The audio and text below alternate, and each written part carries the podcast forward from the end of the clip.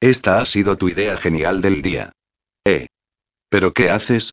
gritó Marina, intentando frenar clavando los talones en el suelo. Quiero ducharme sola. Ni hablar, contestó Víctor, abriendo la mampara de cristal y entrando con ella en la ducha. Tú y yo cenamos juntos, nos bañamos en la piscina juntos, hemos dormido juntos y hemos hecho el amor obviamente juntos. Así que no pienso dejar que nos duchemos por separado. Mientras hablaba y no la dejaba hablar a ella, abrió el agua de la ducha, que cayó de golpe sobre sus cabezas.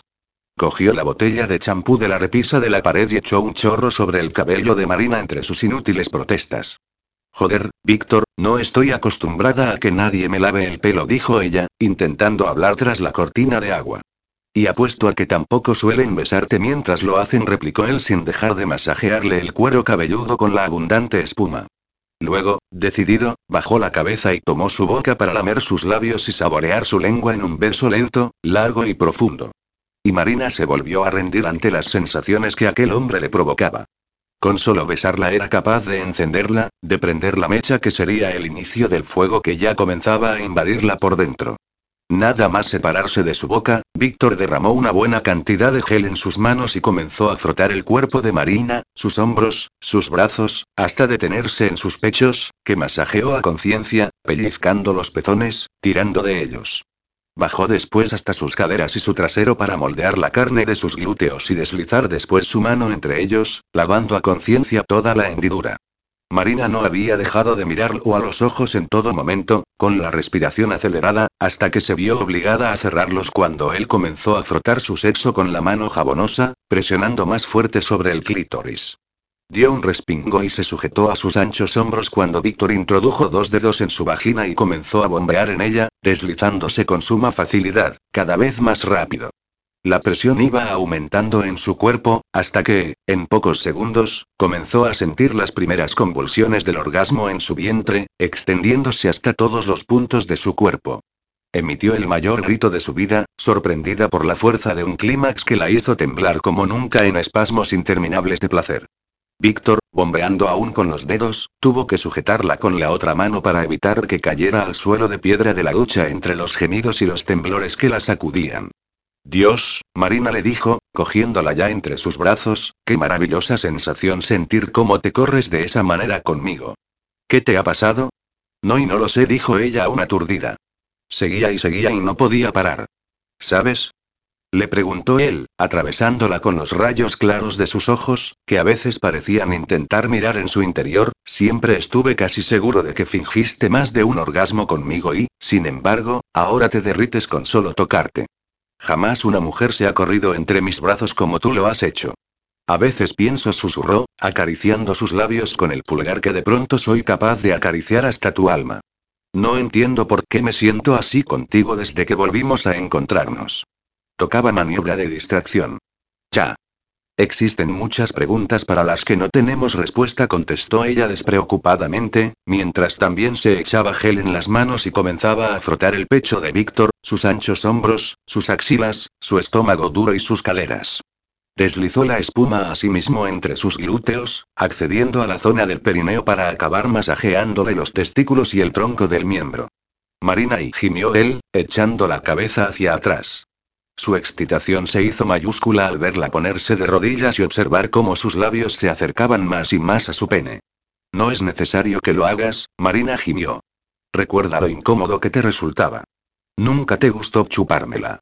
Ella se quedó inmóvil, arrodillada a sus pies con una mano aferrando el palpitante miembro. Por primera vez desde que empezó aquel intercambio, fue realmente consciente de que su hermana había estado en su lugar antes que ella, que había besado a Víctor, que lo había tocado y que había follado con él. Los mismos ojos claros que con tanta intensidad la miraban a ella, habían mirado antes a Coral. Le habría susurrado las mismas excitantes palabras, la habría tocado tan íntimamente como a Marina y se habría corrido con ella. Y, por primera vez, imágenes de su hermana y de Víctor inundaron su mente, y pudo ver con claridad a Coral llevándose a la boca su pene con desagrado, su mueca de asco por tener que hacer aquello con un hombre al que había utilizado para vengarse de su novio rockero y drogadicto. Una especie de furia e instinto de posesión la dominó. A ella no le daba ningún asco lamer hasta el último rincón del cuerpo de ese hombre, es más, lo deseaba tanto como nunca había deseado hacerlo con ningún otro, tanto como borrar de la mente de Víctor la última imagen que éste tuviese de él y su hermana. Tal vez aquello solo fuera una aventura, un rollo pasajero, pero Víctor la recordaría amándolo con pasión y no con asco. Deseo hacerlo, Víctor le dijo por fin. Deseo lamer cada centímetro de ti. Aferrada a sus glúteos, dejó deslizar su miembro dentro de su boca, tan al fondo como nunca imaginó que pudiese hacerlo.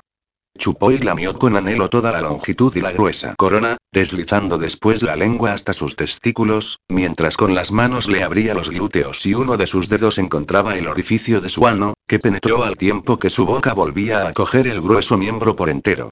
Marina. Gritó él, sin poder evitar que sus caderas embistieran con fuerza dentro de su boca. Sujetándola del pelo, entró y salió una y otra vez y, perdido en la vorágine del placer, eyaculó en el interior de su boca entre los espasmos y gemidos de su clímax. Marina se encontró de pronto con la cascada de semen en su garganta.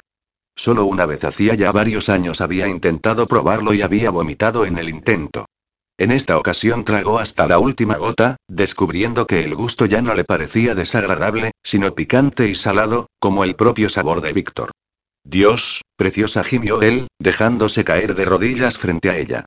Desde ahora, la palabra placer llevará asociado tu nombre. Cogió un poco de agua del grifo en el hueco de la mano y, con ternura, le limpió los restos de semen de los labios. Me has dejado sin palabras, cariño añadió, cogiéndole la barbilla. ¿Y tú? ¿No tienes nada que decirme? Sí, contestó Marina con una pícara sonrisa, que se me acaba de abrir el apetito, es tarde y tengo hambre. Víctor soltó una sonora carcajada y la envolvió entre sus brazos, expandiendo desde su pecho las sacudidas de su risa, que llegaron en oleadas hasta el corazón de Marina. Solo unos minutos más tarde, se sentaban en los taburetes de la cocina para dar cuenta de toda la comida que aún quedaba en la nevera. Víctor había podido cambiarse de ropa y llevaba unos pantalones claros y un polo azul marino, mientras que ella había tenido que conformarse con la ropa del día anterior, que había permanecido colgada en el porche durante horas y amanecido tan arrugada que hasta le había dado grima ponérsela de nuevo. Mientras devoraban hambrientos los restos de tortilla, pan, queso y embutido, Marina se deleitaba con la conversación de su acompañante, que le explicaba detalles sobre la construcción de aquella casa. Al mismo tiempo, no dejaba de mirar a su alrededor, disfrutando del acogedor entorno que la rodeaba. Las paredes blancas, las vigas de madera, las rústicas baldosas del suelo o los robustos muebles, un perfecto equilibrio entre lo clásico y el confort, con el aporte del frescor de los jarrones con flores frescas y las elegantes marquesas de grandes hojas verdes. La luz natural entraba por todas las ventanas de la casa, desde donde se apreciaban las maravillosas vistas de la isla. Y sueles impresionar a todos tus ligues subiéndolas a un avión y trayéndolas a esta bonita casa nada menos que en Lanzarote. Le preguntó ella, mostrando indiferencia, mientras daba un sorbo a su vaso de vino, esta vez con medida. No te voy a mentir, Marina, no eres la primera a la que traigo aquí, dijo él, apoyado en la barra de la rústica cocina, pero sí es verdad que hacía mucho tiempo que no lo hacía. Y volvió a explicarse de nuevo de aquella manera tan suya, tan entregada, con la que parecía disfrutar mientras hablaba, al tiempo que hacía disfrutar a su interlocutor. Durante este tiempo, este lugar me ha servido para escaparme de vez en cuando, desconectar, huir de algunos momentos tensos y relajarme. Si no fuera porque todavía hay personas a las que aprecio de verdad, y por la falta que le hago a mi padre en la empresa, me habría quedado a vivir aquí para siempre. Este lugar es casi mágico, hizo una profunda inspiración, se respira tranquilidad y te llena de paz, una especie de paraíso. Nada más despertar puedes ver el sol surgiendo del mar, y antes de dormir el cielo parece estar más cerca, invadido por muchas más estrellas de las que estamos acostumbrados a ver. Sentarme en la terraza y disfrutar de la vista del océano se convierte en una experiencia inolvidable. Venir a Lanzarote es y será siempre, la mejor opción.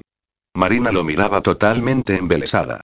No sabía qué demonios podía tener ese hombre que le hacía sentir tantas emociones a la vez y tan intensas. Se había dejado subyugar por su voz profunda, por su apasionada forma de explicar las cosas, por la ilusión y el entusiasmo que ponía en todo.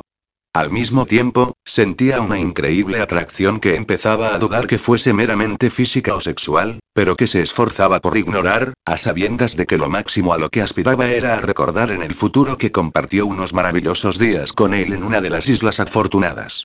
La verdad es que este lugar me encanta. Lo visité de pequeña con mis padres y volví con el colegio unos años después. Y yo también creo que es una buena opción. Te prometo que volverás, le dijo Víctor, cogiéndola de la cintura para sentarla sobre la encimera. Le abrió las piernas y acercó su boca a un centímetro de la suya, pero conmigo. Eso se lo dirás a todas, contestó ella echándole los brazos al cuello e intentando sonar desenfadada. Pero seguro que no has traído aquí dos veces a la misma chica. Todavía no dijo él con una mueca. Pero eso puede cambiar. Antes siquiera de pensarlo, ya volvían a unir sus labios y a besarse con pasión, Marina enlazándolo con brazos y piernas y él abarcando su cintura entre sus manos.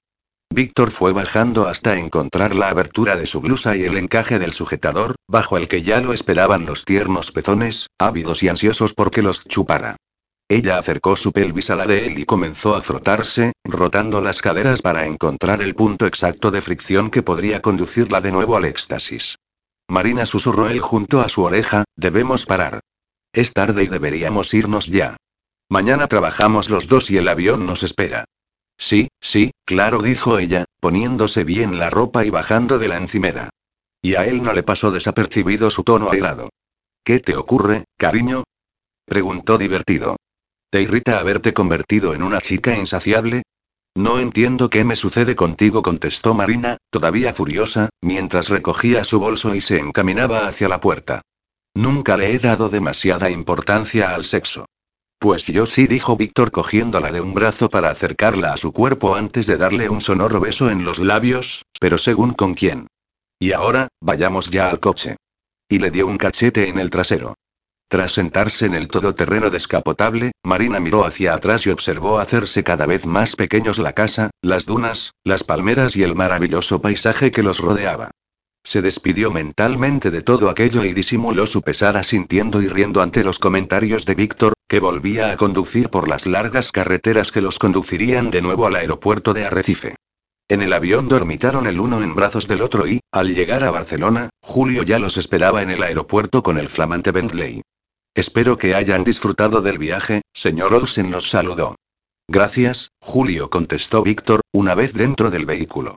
Durante el trayecto a su casa, Marina no dejó de mirar el paisaje de la ciudad por la ventanilla, pero sin ver nada en realidad, solo pensando en que aquella delirante aventura había llegado a su fin. Cuando divisó el portal de su edificio, intentó por todos los medios que no la afectara la despedida, y se volvió sonriente hacia Víctor como si estuviese acostumbrada a dejarse el corazón enterrado bajo la tierra volcánica de una isla. Gracias por todo, le dijo. Lo he pasado genial. Ha sido un placer, sonrió él también, mientras le daba un suave beso en el dorso de la mano. Pero no dijo nada más. No le habló de planes, no le prometió llamarla, ni ir a verla. Esa vez no se llevaba unas de sus gafas prometiéndole devolvérselas cuando se volvieran a ver. Hasta la vista, Marina. Adiós, Víctor. Sin apartar la vista de la cerradura del portal, Marina atisbó la silueta del coche desvanecerse al final de la calle. Subió corriendo la escalera y entró por fin en su casa, un lugar seguro y conocido, donde ya la esperaba Tigre en su sillón con la cabeza levantada, las orejas en punta y su larga cola ondeando a su alrededor. Antes de poder meditar o analizar nada, el sonido del móvil la sobresaltó. Nerviosa, empezó a buscarlo en el bolso, entre toda la parafernalia con que solía encontrarse antes de dar con él. Excitada, miró la pantalla y una parte de ella languideció cuando vio el nombre de su hermana. Se reprendió a sí misma al instante por semejante reacción. Hola, Coral, ¿cómo estás? Bien, Marina, pero necesito un favor. Miedo merás. Tranquila, hermanita, se trata de mi visita a la ginecóloga. Tengo cita para mañana a la una, pero Frankie tiene un ensayo muy importante y no puede venir conmigo. ¿Podrías acompañarme tú? Por supuesto, allí estaré, dijo Marina contenta. Se despedía de una ilusión y le daba la bienvenida a otra nueva. Capítulo 7. Minutos antes de la una, puntual como siempre, Marina llegaba a la consulta de ginecología donde había quedado con su hermana. Varias de las sillas de la sala de espera estaban ocupadas por mujeres embarazadas, unas acompañadas de sus parejas, otras entretenidas con alguna lectura o el móvil, pero ninguna de ellas era coral. Sorprendida, Marina la vio aparecer tras la puerta de la consulta, cuando ésta se abrió y dio paso a su hermana escuchando las últimas instrucciones de su ginecóloga. Coral, ¿acaso entendí mal la hora? Preguntó cuando Coral se acercó a ella. Pues no dijo su hermana con un mohín, en realidad me equivoqué yo. Esta misma mañana he recibido un mensaje de recordatorio y he visto que era a las 12, pero no me daba tiempo de avisarte. Vaya, se lamentó Marina, mirando los folletos que llevaba Coral entre las manos, sobre consejos alimenticios, y un calendario con las próximas revisiones. Siento no haber estado ahí, estaba muy ilusionada. ¿Todo bien? Todo perfecto, no te preocupes, le contestó su hermana cogiéndole la mano. Oye, Marina, ya que te has tomado la molestia de venir, ¿qué te parece si comemos algo? Hace tanto que no pasamos tiempo juntas y me encantaría, dijo ella cuando salían del ascensor. Era verdad que le apetecía comer y charlar con su hermana. Recordaba con nostalgia tantas cosas pasadas en su compañía, tantos momentos, buenos o malos, pero siempre juntas. Sentía que le había fallado de alguna manera, tanto en el tema de Víctor como en el del embarazo, o por no poder hacer nada por mejorar el tipo de vida que debía de estar llevando con su detestable novio. La ilusionó poder compartir algunos momentos de nuevo con ella y recuperar el tiempo perdido. Antes de parar para comer, todavía cogidas del brazo, iban charlando animadamente cuando Marina se detuvo en seco al pasar frente a un escaparate de ropa infantil. Oh, mira, Coral, qué monada de ropa. Entremos. Todavía es muy pronto, Marina contestó su hermana, intentando frenarla. Pero ella tiró con fuerza y se vieron de golpe dentro de la tienda. En un momento, la dependienta les enseñó varias prendas y complementos para recién nacido. Conjuntos de dos piezas en blanco o azul, gorritos, baberos, camisas de batista, arrullos con puntillas y ¿para cuando espera el nacimiento? Preguntó la dependienta. Lo digo para ofrecerle ropita de verano o de invierno. Pues no se respondió Marina mirando a su hermana. ¿Cuándo nacerá? No lo tengo muy claro, Marina, de verdad, dijo Coral exasperada y algo molesta, mordiéndose las uñas a cada momento. Déjalo estar, ya te he dicho que es demasiado pronto, apenas estoy de dos meses. Está bien, no te alteres. Y no te muerdas las uñas, dijo ella, acariciándole el brazo para tranquilizarla. Déjame al menos que compre estos patucos blancos. Y esta cajita con baberos. Mira, dijo, cogiendo la caja, vienen siete de colores diferentes y en cada uno pone un día de la semana. Va, porfa y vale, pero no me compres nada más hasta que esté a punto de nacer y tengamos que preparar la canastilla, ¿de acuerdo? Que sí, que sí, contestó Marina, pensando que no pararía de comprarle de todo a su sobrino. Veía demasiado lejos poder tener un hijo propio, por lo que el nacimiento de un sobrino la colmaba de felicidad. Un nuevo miembro de su familia y ya se encargaría ella de que creciera rodeado de mucho más amor del que Coral y ella habían tenido. Tras caminar unos minutos más, entre risas y cotilleos, encontraron un bonito establecimiento donde servían dulces y bocadillos y escogieron una mesa junto a la ventana. ¿No deberías comer algo más consistente, Coral? preguntó Marina, al tiempo que tomaban asiento. Ahora debes cuidarte. No, no, ya está bien, dijo su hermana mirando la carta. Todavía no se me acaba de asentar el estómago y solo me apetece una ensalada. No debes preocuparte por la cuenta, le dijo Marina comprensiva, que conocía a Coral a la perfección, demasiado orgullosa como para admitir ciertas cosas. Yo pagaré. Ahora que lo pienso, y dijo su hermana cogiendo de nuevo la carta, después de sacarme sangre debería alimentarme. Creo que me voy a pedir una ensalada César, un bocadillo de queso y una de esas porciones de pizza de atún. Ah, y de postre tarta de manzana y un zumo de pomelo.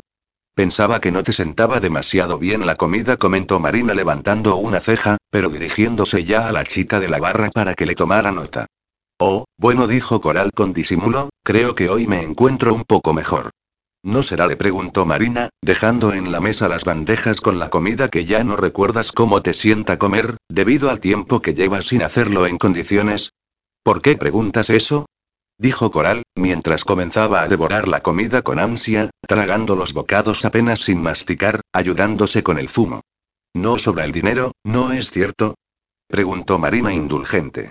La miró comer con satisfacción y sintió un hondo pesar al imaginarla careciendo de lo más básico. Volvió a experimentar aquel sentimiento tan habitual en el pasado. El instinto de protegerla. No, yo y titubeó su hermana, tragándose de golpe el último bocado de pizza. No, Marina, no nos sobra. Pero añadió esbozando una sonrisa forzada, pronto va a mejorar todo. Como ya te dije, el grupo vuelve a tener la agenda bastante llena, sobre todo para el próximo verano, pero ya sabes, el dinero destinado a la cultura escasea cada vez más y los pagos se hacen a 90 días, con lo que de momento hemos de economizar un poco, pero y Coral la interrumpió Marina, dime la verdad.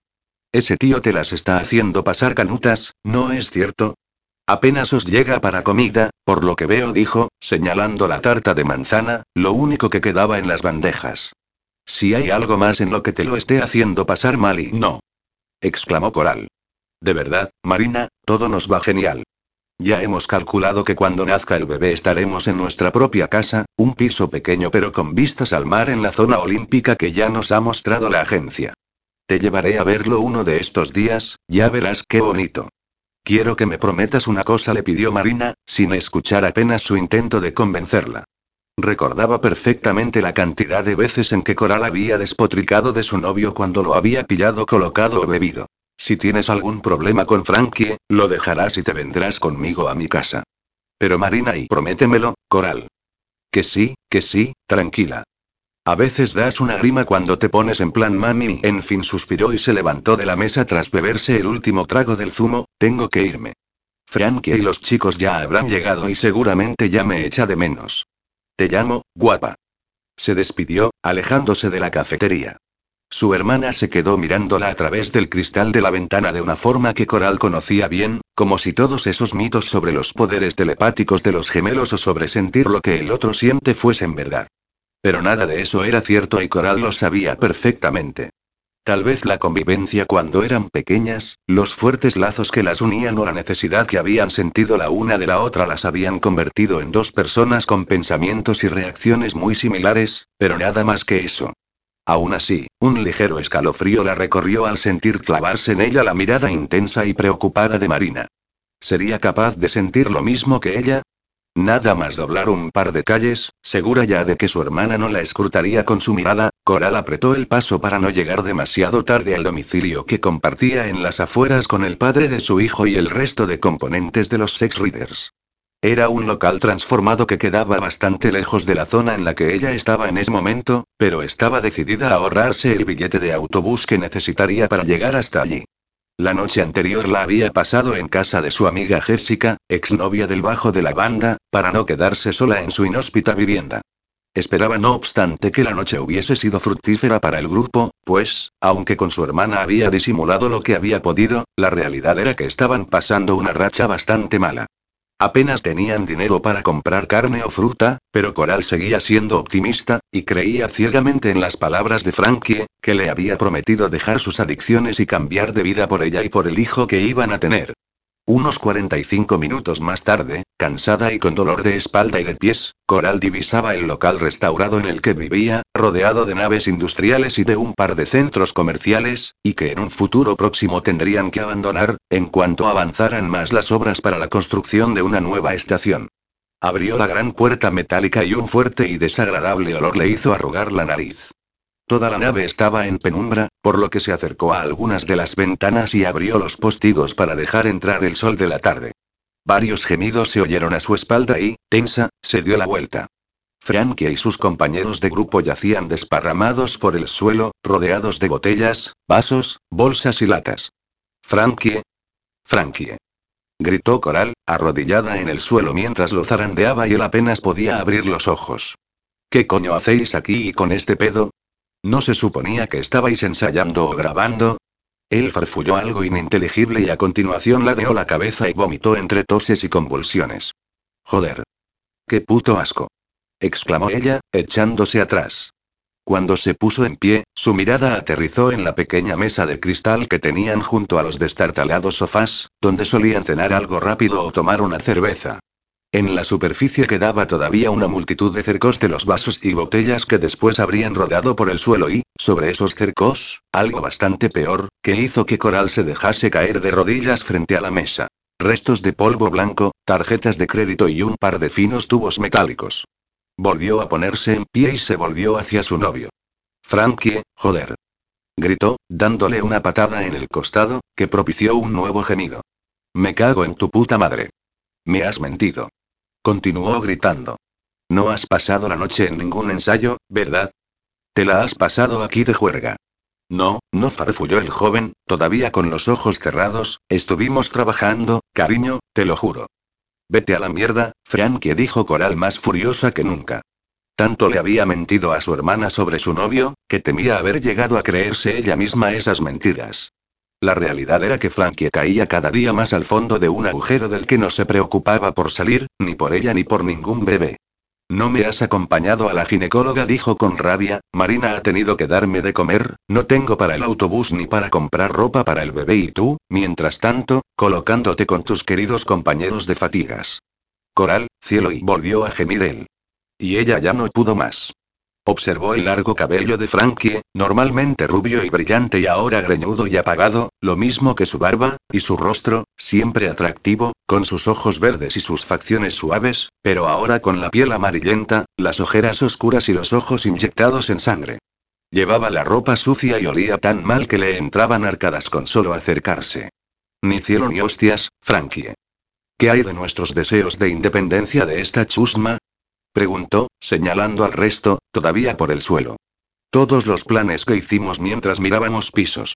Oh, mierda, se lamentó desesperada, echándose las manos a la cabeza. ¿Qué has hecho con nuestro dinero, Frankie? ¿Te lo has gastado en toda esta mierda? No. Bueno, sí contestó él, pero no en lo que tú piensas, déjame explicarte y que te jodan. Coral, invadida al máximo por la furia, divisó debajo de la mesa una mochila que no reconoció. Se agachó para mirar su contenido y sus sospechas se confirmaron. En su interior vio un par bolsas de plástico rellenas de polvo blanco. Otro par de paquetes recubiertos de papel y cinta adhesiva, y una bolsa repleta de pastillas de colores. Esto lo arreglo yo ahora mismo. ¿A dónde vas con eso? gritó Frankie. Imagínatelo. Contestó ella ya en el baño.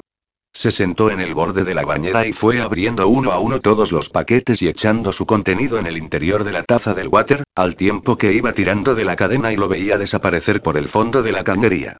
No, no lo hagas. Gritó él, después de arrastrar sus pies hasta el baño. Coral, no.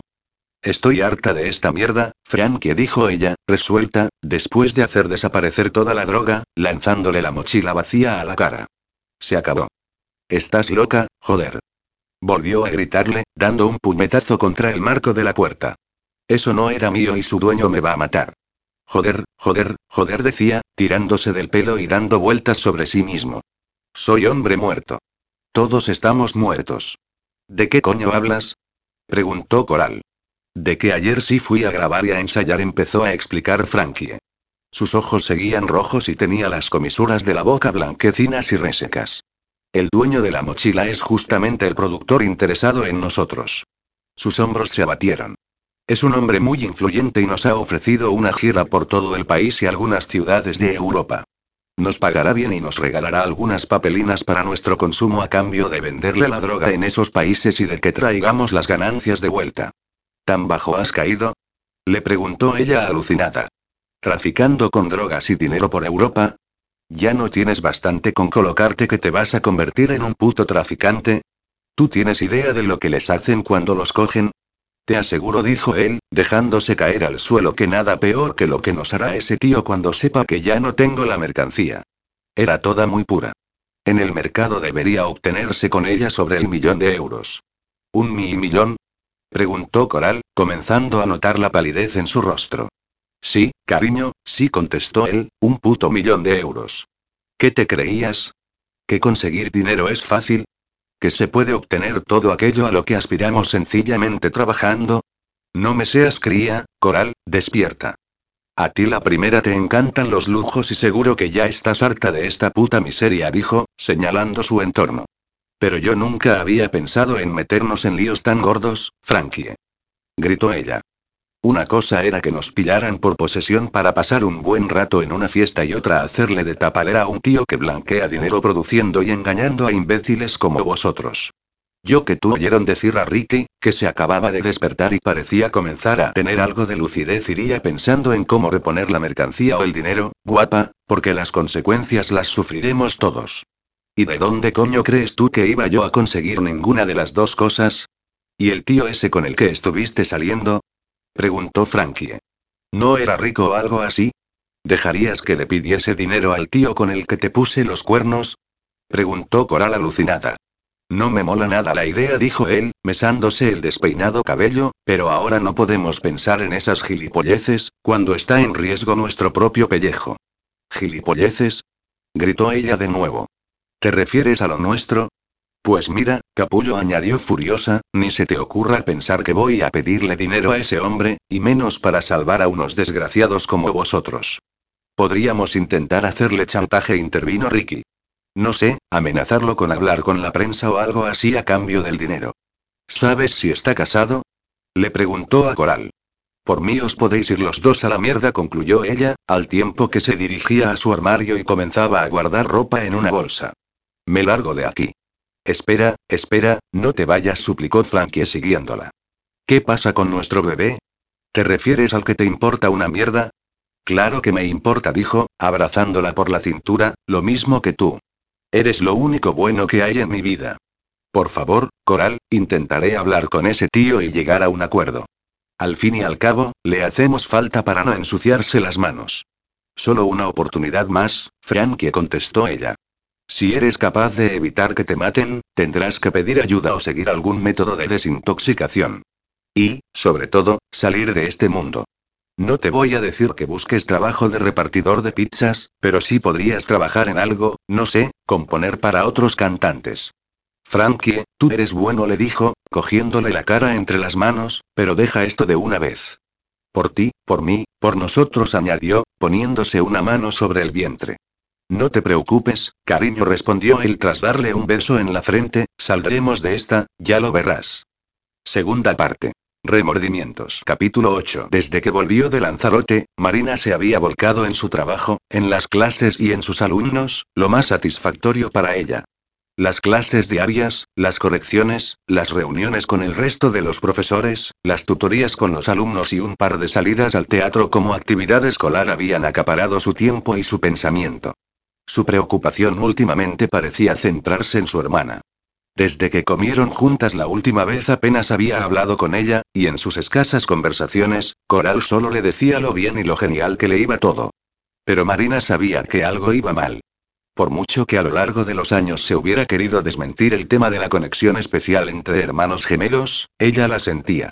No podía saber ni mucho menos lo que preocupaba a Coral, pero sí estaba segura de que el desasosiego que sentía provenía de ella. Marina, ¿tienes un momento? Claro, Alex, pasa, le contestó Marina a su alumno, uno de los repetidores que, en contra de todo pronóstico, estaba obteniendo muy buenas notas en su asignatura, además de implicarse mucho en las clases y en cada una de las actividades que se le solicitaban en grupo o de forma individual. Ya sabes que esta es la hora que combine con vosotros para que pudieseis plantearme cualquier duda. En realidad comenzó el chico frotándose la nuca, quería hablar contigo de algo personal. Pues dime, dijo ella, temiendo en su fuero interno lo que ese chico pudiese querer comentarle. Verás, empezó él titubeando, sé que tal vez no sea algo habitual, o que te parezca raro, pero pronto seré mayor de edad y Alex le pidió ella, acaba alguna frase de una vez. Yo y podemos hablar del próximo examen fuera de aquí. Me refiero a tomando un café o una cerveza y joder, exclamó Marina cerrando los ojos. Como si no tuviera suficientes problemas en su vida, ahora uno de sus alumnos le tiraba los tejos. Tú eres el de las notas románticas, ¿no es cierto? ¿Notas románticas? repitió el chico perplejo. No sé de qué me hablas. Vamos, Alex, no juegues conmigo. Por ser la aburrida profesora de literatura, no esperes que sea una de esas locas despistadas que no se enteran de nada. No eres aburrida, dijo el chico, mirándola con adoración. Eres la mejor profesora que he tenido en mi vida, aparte de comprensiva, paciente, simpática y guapa. Te admiro un montón y por eso quiero pedirte que hablemos tomando algo, nada más raro que eso. No te he enviado ninguna nota, ya has visto que me he decidido a pedirte salir en persona. Entonces, si tú no eres el de las notas, ¿quién puede ser? Ni idea, Marina contestó él. De los de clase creo que ninguno. Como no sea alguno de los del bachillerato social o científico y bueno, ya pensaré en eso en otro momento. En cuanto a tu proposición, mi respuesta es no. No sé siquiera si sería legal, pero me da igual. No me parece bien salir con un alumno. Ya te he dicho que pronto cumpliré los 18 años. Los dos somos personas adultas y responsables. A ver cómo te lo digo. Marina hundió los hombros y miró al chico que tenía delante, observándola sin reparo con sus grandes ojos castaños. Recordó lo duro que era enamorarse a esa edad y no ser correspondido, pero también que era una forma de aprender, de saber que no todo es posible en la vida. Nunca saldré con un alumno, Alex, ni contigo ni con ningún otro. Soy más maduro de lo que crees, Marina, y pues entonces utiliza esa madurez para comprender que con solo desear las cosas no se pueden obtener. Es totalmente normal dejarse deslumbrar por un profesor, a mí misma me pasó en la universidad, pero no es más que una atracción pasajera, propiciada por la admiración que sentimos. Busca chicas de tu edad, Alex. Eres muy guapo y sé de más de una que estaría encantada. No me gustan las chicas más jóvenes, ni siquiera las de mi edad. Me gustan más mayores, con experiencia, con esa clase que os otorgan los años a las mujeres, pero que al mismo tiempo sabéis comprendernos porque sois todavía muy jóvenes. ¿Cuántos años tienes? 25. 26 contestó ella con una media sonrisa indulgente. Y me parece bien que te gusten así, pero te aconsejo que esperes a la universidad y busques una chica de esas características. Siempre y cuando no vuelva a ser una profesora y te diga lo mismo que yo. ¿No tengo manera de convencerte? Preguntó el chico, algo más apagado. No, lo siento, Alex. Yo también lo siento, respondió él suspirando. Se levantó de la silla y se dirigió hacia la salida de la sala de profesores al mismo tiempo que entraba Jerai. ¿Un alumno difícil? Le preguntó a Marina el profesor de matemáticas, mientras se servía un café y se sentaba frente a ella. Pues no. Estoy muy contenta con su rendimiento. Se trata más bien del típico caso de alumno deslumbrado por su profesora. Me ha pedido que tome una cerveza con él. No jodas, dijo Yeray riendo. Alex está colado por ti. Incluso me envía notas anónimas con poemas románticos, muy buenos, por cierto. Bueno, dice que no las ha escrito él, pero ya me contarás quién si no. Qué fuerte. De mí nunca se ha enamorado ninguna alumna. Bueno, añadió haciendo una mueca, ni profesoras de literatura tampoco. Jerai, no empieces y déjalo, era broma. ¿Te interesa esa cerveza que te ha ofrecido tu alumno, pero en compañía de un aburrido profesor de mates? Eso siempre dijo Marina con una sonrisa. Aun con la inestimable ayuda de Juani, que les pasaba el plumero a los libros o regaba las plantas, el sábado por la mañana era el momento de adecentar un poco la casa. Después de lavar los utensilios y la caja de la arena de tigre, Marina cepilló suavemente su pelaje rayado, mientras el felino se dejaba hacer tumbado de espaldas, moviendo su larga cola a su alrededor. ¿Te gusta que te sobe, eh? le dijo ella, acariciando su considerable panza. Y sabes que a mí me encanta sobarte. Lo malo es que ahora ya no tengo excusa para no pasar la aspiradora, añadió, echando un vistazo a contraluz y viendo flotar en el aire pequeños manojos de pelos grises y blancos que iban a depositarse en el suelo. Y eso sí que no te gusta nada. Río Marina al recordar cómo Tigre se escondía tras el sofá en cuanto veía aparecer el siniestro aparato. Sin más demora, se colocó los auriculares para escuchar algo de música. Enrique Iglesias siempre era una elección idónea para obtener la energía adicional que necesitaba para la aburrida limpieza de la casa y enchufó el aspirador ante la asustada mirada de Tigre, que lo miraba escondido entre las cortinas. Comenzó a limpiar el suelo de la habitación y continuó por el del salón, y su sorpresa fue mayúscula al ver que su gato salía de su escondite para ir a rascar la puerta de entrada. Tigre. Lo llamó extrañada. Pero enseguida reaccionó, apagó la aspiradora, la dejó en medio del salón y saltó por encima. Mierda, seguro que están llamando a la puerta y no me he enterado. Gracias por avisar, Tigre dijo, mientras hacía el pomo y abría. Hola, Marina. Ya pensaba echar la puerta abajo en vista de que no pensabas abrirme. Víctor. Susurró ella alucinada. Se sacó los auriculares de las orejas y los dejó colgando de su mano hasta que resbalaron al suelo, pero fue el único movimiento que su cuerpo fue capaz de realizar. Mientras él cerraba la puerta y le sonreía con aquella sonrisa que aún inundaba sus sueños, Marina solo podía abrir al máximo los ojos para cerciorarse de que aquella imagen era real, que Víctor estaba realmente en la puerta de su casa. Por un breve instante, pensó que, mientras él estaba tan guapo como siempre, con uno de sus trajes y una camisa oscura sin corbata, ella presentaba un aspecto bastante desastrado, el atuendo cómodo con el que cada jornada matutina de fin de semana se dedicaba a las faenas de la casa. Unos shorts vaqueros y una camiseta azul descolorida, descalza y con el pelo recogido en la coronilla con una pinza. Pero al instante ese frívolo pensamiento fue sustituido por el recuerdo de los días en los que tanto lo había echado de menos, de las noches en las que solo había sido capaz de dormirse pensando en él, en la falta de sus besos, de sus caricias, de sus risas, de la felicidad que sentía simplemente cuando lo tenía cerca o cuando la miraba con sus inolvidables ojos clarísimos. Sin poderse controlar, Marina cerró los ojos y sus hombros comenzaron a temblar, mientras un desconsolador llanto la estremecía de arriba abajo. Había sido demasiado para ella no saber nada de él durante días interminables y de repente verlo en su casa tan tranquilo, como si se hubiesen despedido el día anterior, cuando se habían dicho adiós en el coche tras su fugaz visita a Lanzarote. Eh, eh, Marina, cariño, no llores. Víctor la atrajo con fuerza hacia su cuerpo y la rodeó con sus brazos, mientras ella no dejaba llorar en silencio sobre su pecho, aún sin mover los brazos, pegados a lo largo de su cuerpo. Yo y no creía que, oh, Dios, Marina, creía que era el único que te había echado de menos, que tú seguirías con tu vida, como habías hecho siempre, siguió diciendo, mientras le besaba el pelo. El fin de semana que pasamos juntos yo debería haber estado en Estados Unidos, nuestro principal comprador, pero pospuse el viaje para poder estar contigo. La misma noche que volvimos tuve que coger otro vuelo para poder llegar a tiempo a las reuniones, que han durado varios días hasta alcanzar un acuerdo, explicaba sin dejar de mirarla, sin dejar de acariciarla con su mirada. Debería haberte dicho algo, lo sé, pero no lo hice ni te llamé desde allí porque tenía que concentrarme en el trabajo y sabía que en cuanto oyese tu voz no podría evitar volar hasta aquí para poder verte de nuevo. No me dijiste nada, Víctor dijo ella, levantando la cabeza para poder mirarlo. Sus ojos estaban empañados por el llanto, pero no se perdía un detalle de su atractivo rostro, como si con un solo pestañeo él pudiese desaparecer. Ni una despedida, ni un ya te llamaré, ni mucho menos me has llamado para decirme que estabas de viaje y que no te habías olvidado de mí como de una piedra del camino. Y me arrepentí, Marina, como nunca me he arrepentido de nada.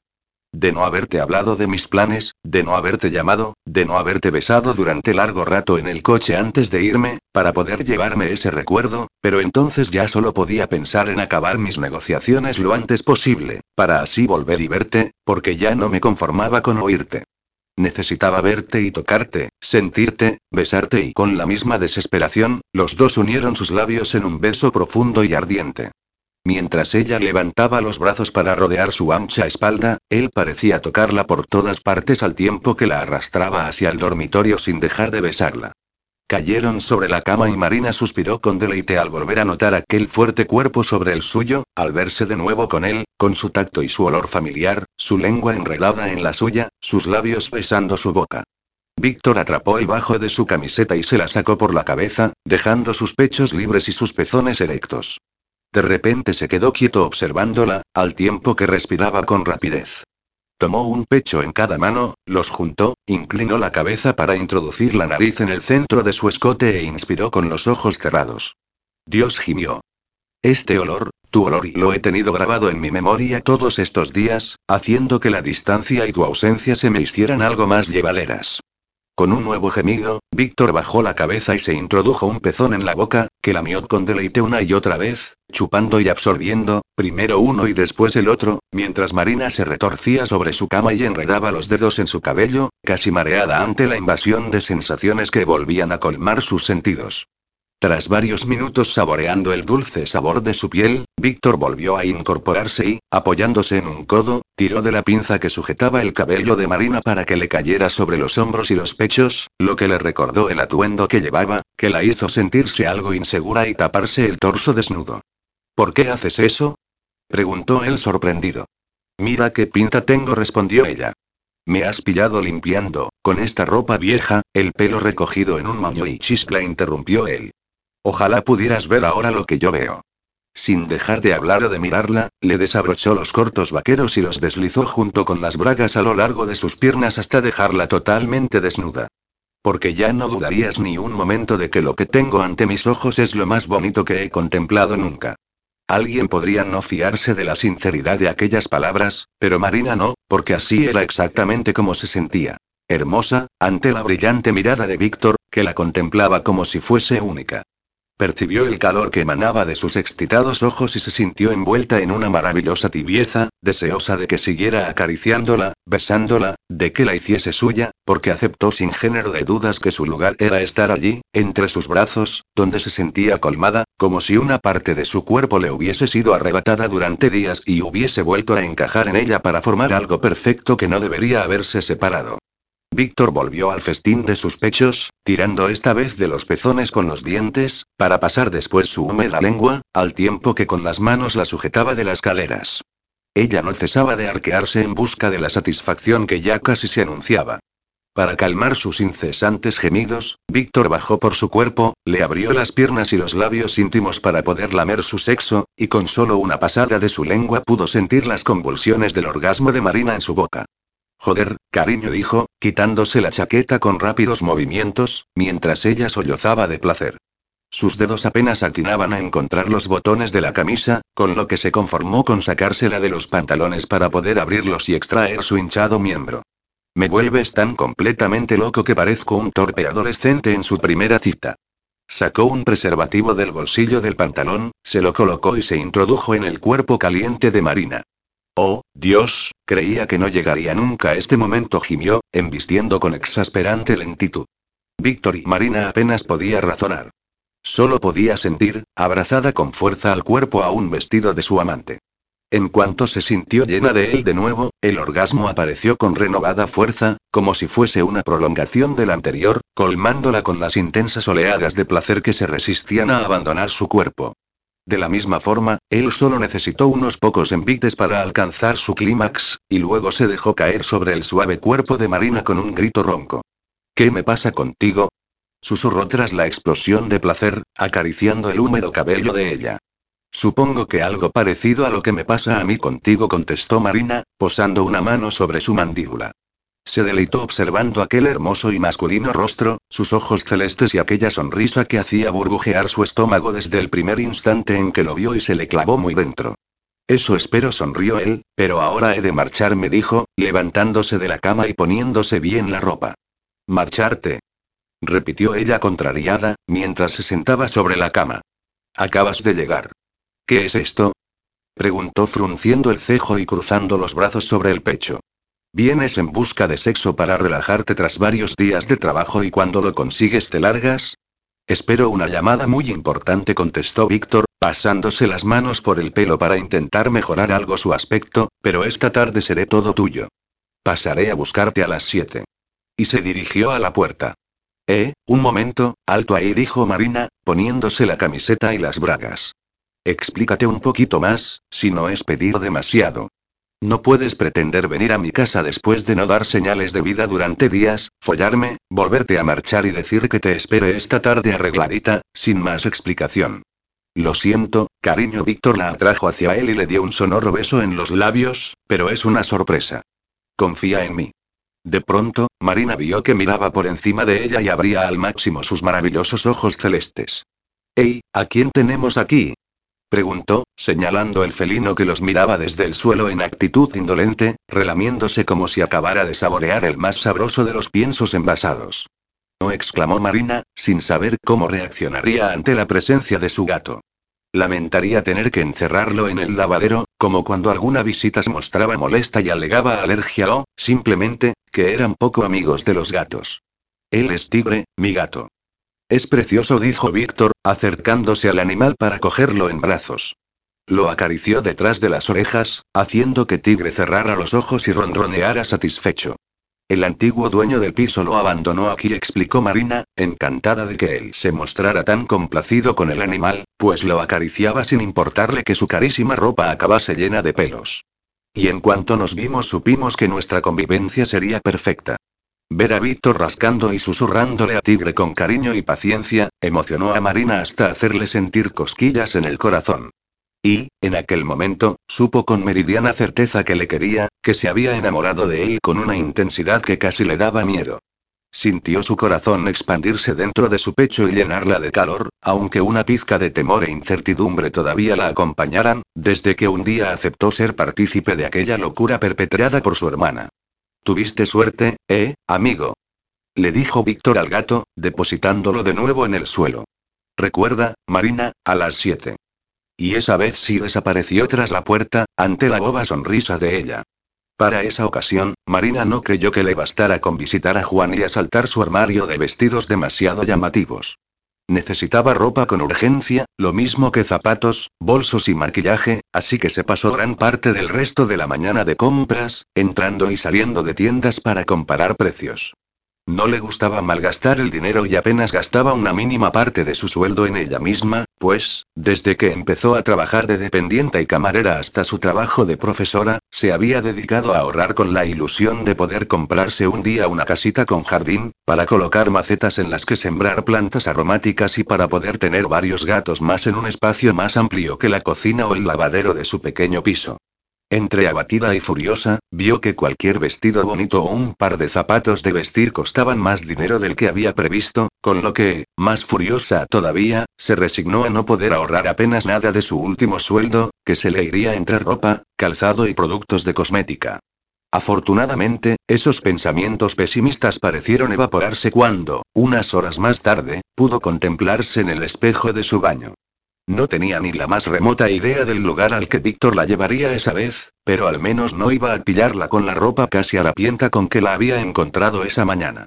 Había optado por un primaveral conjunto estampado de corpiño y falda con el que se sentía muy femenina, por otra parte, como siempre estando con Víctor, vistiera lo que vistiese. Cuando empezó a maquillarse mientras se calentaba la plancha del pelo, Juan y apareció por la puerta. No había manera de hacerle entender que debía llamar al timbre aunque dispusiese de las llaves del piso. Hostias, Marina, qué guapa estás, dijo nada más verla sentada frente al espejo del diminuto baño. ¿Vas a volver a salir con el tío del cochazo con chofer? Parece que al final es algo bastante serio. No lo sé, Juan y contestó ella, cogiendo la plancha del pelo y comprobando que estuviera caliente. Apenas sé nada de su pasado o de su vida, pero sí sé que estoy enamorada de él. Es algo que nunca había sentido por nadie, que hace que únicamente pueda pensar en él y en la próxima ocasión en que voy a verlo. Que hace que mi corazón salte solo por tenerlo cerca y me excite nada más sentir que me mira o me roza. ¿Cómo se nota que eres profesora? Qué bien hablas, hija, dijo Juani, tras arrebatar la plancha de las manos y comenzar a pasarse la mechón a mechón. Pero aunque yo apenas haya leído un par de libros obligada por ti, y que cuando escribo mi letra parece una convención de hormigas borrachas, yo he vivido mucho, mi niña, y noto que algo te preocupa. Tienes razón, Juani. Hay algo que no le he contado y debería haberlo hecho. Y en aquel reducido espacio, mientras su vecina y amiga le planchaba el pelo con delicadeza, Marina fue relatando todo lo acontecido desde que se encontró a su hermana aquella noche, sentada en los escalones del portal. Juan y la escuchó pacientemente y no dijo una palabra hasta que ella terminó. Deberías decírselo, mi niña. Y tú deberías dejar de llamarme así cuando eres dos años más joven que yo, Río Marina.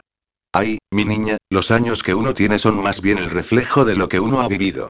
Yo me siento vieja muchas veces, mientras que tú, con tanta carrera y estudios, eres todavía demasiado inocente. También tuve mi época gamberra, replicó ella, dejándose dar los últimos retoques. Escucha, Marina dijo Juani, depositando la plancha sobre el lavabo. Si sientes que debes contarle la verdad a ese hombre, hazlo. Déjate guiar por tu instinto, que a veces es muy sabio. Y te lo dice una que ha sido puta y que ha vivido lo suyo, hija. No me gusta la situación, Juani, pero siempre pensé que no volvería a verle, o que él solo querría echar un polvo conmigo para desaparecer después del mapa. Espera un poco si quieres, contestó Juani, mientras la hacía ponerse en pie para ver el resultado de su obra. Pero en cuanto sientas que se lo merece, dile la verdad. Si te quiere lo entenderá. Si no lo entiende y bueno, pues resultará que tal vez sea un capullo que no te merece. Gracias, Juani dijo Marina dándole un beso en la mejilla. Eres una buena chica. Me han llamado de todo en la vida menos eso, contestó la joven con una carcajada. En ese momento, el timbre de la puerta interrumpió sus risas. Corre, ve a echarte un buen chorro de perfume mientras yo abro. Juan y había conocido a muchos hombres en su vida, de diversas edades, físicos, condiciones, procedencias o bolsillos, desde los más acaudalados a los de más baja estofa. Los había tratado, los había acompañado y había practicado sexo con una multitud de ellos a pesar de sus escasos 24 años. Así que pocas veces se dejaba deslumbrar ya por un hombre. Sin embargo, no pudo evitar quedarse con la boca abierta al contemplar a Víctor Olsen. Por un momento, Marina sintió un leve atisbo de aprensión al verlos tan juntos, pues su amiga, a pesar de su sencillo atuendo de shorts y zapatillas y su largo cabello rubio sujeto en una coleta alta, era una chica muy atractiva, de rasgados ojos color miel y boca sensual de gruesos labios. Pero la realidad no podía estar más lejos de sus temores. Víctor miró por encima de Juan y directamente hacia ella, sin reparar en la sexy joven que le había abierto la puerta. Y Marina se sintió flotar en cuanto notó sus ardientes ojos. ¿Estás lista? Le preguntó Víctor. Sí respondió sin dejar de mirarlo. Pues te espero en el coche. Encantado, ey, titubeó, mirando por fin a la chica que sujetaba el pomo de la puerta, todavía con la boca abierta. Me llamo Juan y respondió esta de forma automática. Encantado, Juani. Y salió al rellano para volver a bajar la escalera hasta la calle. Cuando cierres la boca, me dices qué te parece, le dijo Marina a Juan y entre risas, mientras cogía el bolso. Joder. exclamó la joven. La puta. Vaya con el fabricante de zapatillas. Ese hombre te desnuda con su mirada, y en cuanto te sonríe sientes que las bragas se te bajan solas de golpe. Me encanta tu forma de decir que es un hombre increíblemente sexy, contestó Marina divertida. Le dio un beso a Juan y se dispuso a bajar para encontrarse de nuevo con Víctor, a ver con qué la sorprendía esta vez. Pero tras unos minutos en el coche, él no había revelado una sola pista de su destino. Marina se tranquilizó al ver que el chofer seguía un itinerario normal a través del centro y que paraba frente a uno de los edificios más altos de la ciudad. ¿Por qué paramos aquí? preguntó cuando Julio les hubo abierto la puerta del coche. ¿Qué es este sitio? Es la sede de las oficinas de Empresas Olsen, contestó Víctor, donde paso la mayor parte de las horas del día. Sonrió y la cogió de la mano, guiándola hacia el vestíbulo del moderno edificio acristalado que semejaba un gigantesco espejo. ¿Vas a enseñarme el lugar donde trabajas? preguntó Marina, tratando de tomarse como algo natural que Víctor la cogiera de la mano, cuando, en realidad, un suave calor proveniente del tacto de sus dedos iba expandiéndose rápidamente por su pecho. Un gesto tan común en cualquier pareja, a ella le pareció un maravilloso detalle. ¿Eran ellos acaso una pareja? Quiero que nos conozcamos un poco más, Marina contestó él, mientras saludaba al vigilante y cogían el ascensor hasta la planta 25. Quiero que veas algunos de los lugares donde paso mi vida, y mi oficina es el que he escogido para empezar. No eres para mí un simple polvo, cariño le susurró un instante antes de que se abrieran las puertas, acariciándole suavemente la mejilla. Y hoy voy a demostrártelo. Marina no dijo una palabra. Más que nada porque cualquier réplica se quedó atascada en su garganta, presa de los remordimientos. Sobre todo cuando Víctor no le soltó la mano en ningún momento mientras atravesaban los pasillos de las oficinas, prácticamente desiertas, como cualquier sábado por la tarde. El poco personal que deambulaba por allí, debido a una rápida reunión urgente programada para ese día, los saludó efusivamente, incluso, cuando Víctor la fue presentando a todos ellos, muy amables, le daban la mano y le sonreían. Os presento a Marina, decía satisfecho y orgulloso. Y ella ya no pudo hacer más que olvidar sus remordimientos y dejarse llevar de nuevo por aquel entusiasmo que lo caracterizaba y que la había arrastrado hacia él desde el principio. Le gustó que Víctor no fuera de jefazo y dueño omnipotente, sino que tratara a los trabajadores con la misma cortesía que ellos le demostraban a él, desde los que parecían altos ejecutivos hasta los que tenían aspecto de jóvenes becarios. Cuando accedieron a su gran despacho, Marina se quedó algo descolocada al ver allí a varias personas. Gracias por venir a pesar del día y la hora, les dijo Víctor, mirando la hora en su reloj de pulsera. Les agradezco a todos su presencia, añadió, dándoles la mano. Pónganse cómodos y comenzaremos en un minuto. Víctor susurró Marina acercándose a él, si tienes una reunión de trabajo, creo que será mejor que espere fuera. No te preocupes, quiero que te quedes, le contestó Víctor sonriendo. Puedes sentarte en uno de los sofás. Me alegrará que estés presente. Y le sirvió un refresco de la pequeña nevera. Lo siento, le susurró al hacerlo, acercando su boca hasta rozar su oreja. El lunes mismo hago traer una buena reserva de poleo menta. Marina sonrió por su ocurrencia, encantada de que no la enviara fuera del despacho cortésmente, y se dedicó a seguir interesada el hilo de la reunión. No llegó a aburrirse en ningún momento y le encantó poder ver a Víctor en su terreno, donde se mostraba amable y simpático, pero contundente y firme en sus propuestas. Antes de una hora habían llegado a un acuerdo sobre las exportaciones, y los clientes se habían despedido de él con fuertes apretones de manos. Me has dado suerte, le dijo Víctor divertido, una vez solos. Tendré que traerte más a menudo. No, gracias, sonrió ella. Tú quédate con tus reuniones de negocios, que yo las prefiero con profesores o con mis alumnos para decidir el tema de algún trabajo. ¿Qué pinto yo en tu despacho? Podría contestarte a eso, respondió, cogiéndola de la cintura para acercarla a su cuerpo. Sobre todo ahora que ya se debe de haber ido todo el mundo. Este corpiño que llevas pasó sutilmente la yema de un dedo sobre las cintas cruzadas que unían las dos partes. Me está volviendo loco desde que te he visto en el salón de tu casa. Ni siquiera llevas sujetador, y solo de pensar que únicamente tirando de estos lazos tus pechos quedarían expuestos, se me pone tan dura que ya te imagino desnuda, con las piernas alrededor de mi cintura, mientras follamos sobre la mesa de mi despacho. ¿Es eso lo que buscabas hoy? Preguntó ella siguiéndole el juego, tratando de ignorar la excitación que le causaban sus palabras. ¿Echar un polvo con tu último ligue en tu despacho? No contestó él, poniéndose más serio de repente. En todo caso, me gustaría hacerle el amor a mi novia en mi despacho. ¿Tú y tú qué? preguntó Marina, abriendo mucho los ojos y la boca. ¿De qué estás hablando? Deja de hacer preguntas y ven conmigo, dijo él, cogiéndola de nuevo de la mano. Bajaron en el ascensor hasta el vestíbulo y salieron a la calle para volver a entrar en el coche, donde ya los esperaba Julio. Esa vez el itinerario que siguieron ya no fue tan habitual. Marina observó que salían de la ciudad y tomaban la autopista para dirigirse a un pueblo relativamente cercano a la ciudad, pero tranquilo, un lugar de grandes casas y cuidados jardines. Víctor seguía con su juego del enigma y no desveló nada hasta que una gran verja de barrotes metálicos se abrió ante ellos y accedieron a un camino enlosado que conducía a una gran mansión de estilo inglés, ladrillo rojo e inclinados tejados de pizarra. La casa transmitía una sensación sólida y cálida al mismo tiempo, con sus robustas paredes de ladrillo y sus ventanas de cuadrados, por no hablar del buen gusto que reflejaba con su mampostería de color blanco y las amplias galerías con arcadas. Las grandes chimeneas la hicieron pensar en cálidos inviernos. Bienvenida a Olsen House, le dijo Víctor a una muda marina, cuando le abrió la puerta del coche.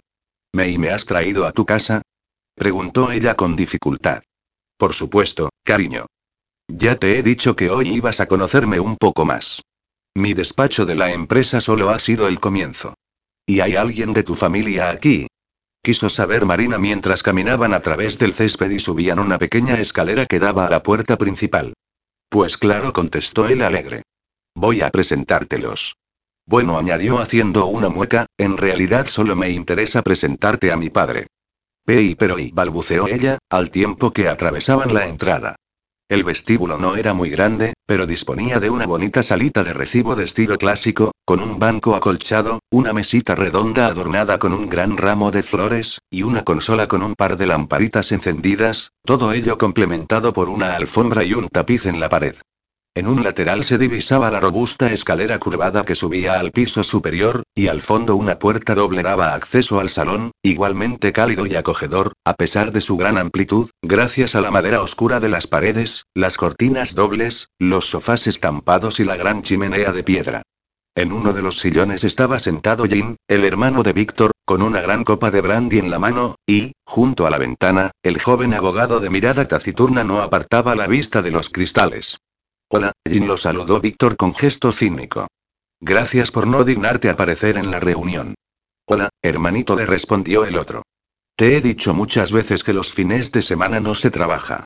Los dueños nunca descansan, si quieren que las cosas funcionen, pero déjalo, no te molestes en pensar lo que te digo, o lo mismo te hago trabajar demasiado. Por cierto, hola a ti también, León le dijo al abogado. Supongo que el sueldo que te pago no te llega para hacer horas extras el sábado, aunque seguro que me las cobras igualmente por las muchas que te pasas en mi casa. ¿Qué tal, Marina? Interrumpió Gina su hermano, mientras el abogado se limitaba a sonreírle a Víctor, si es que el gesto procaz que hizo con la boca se podía considerar una sonrisa.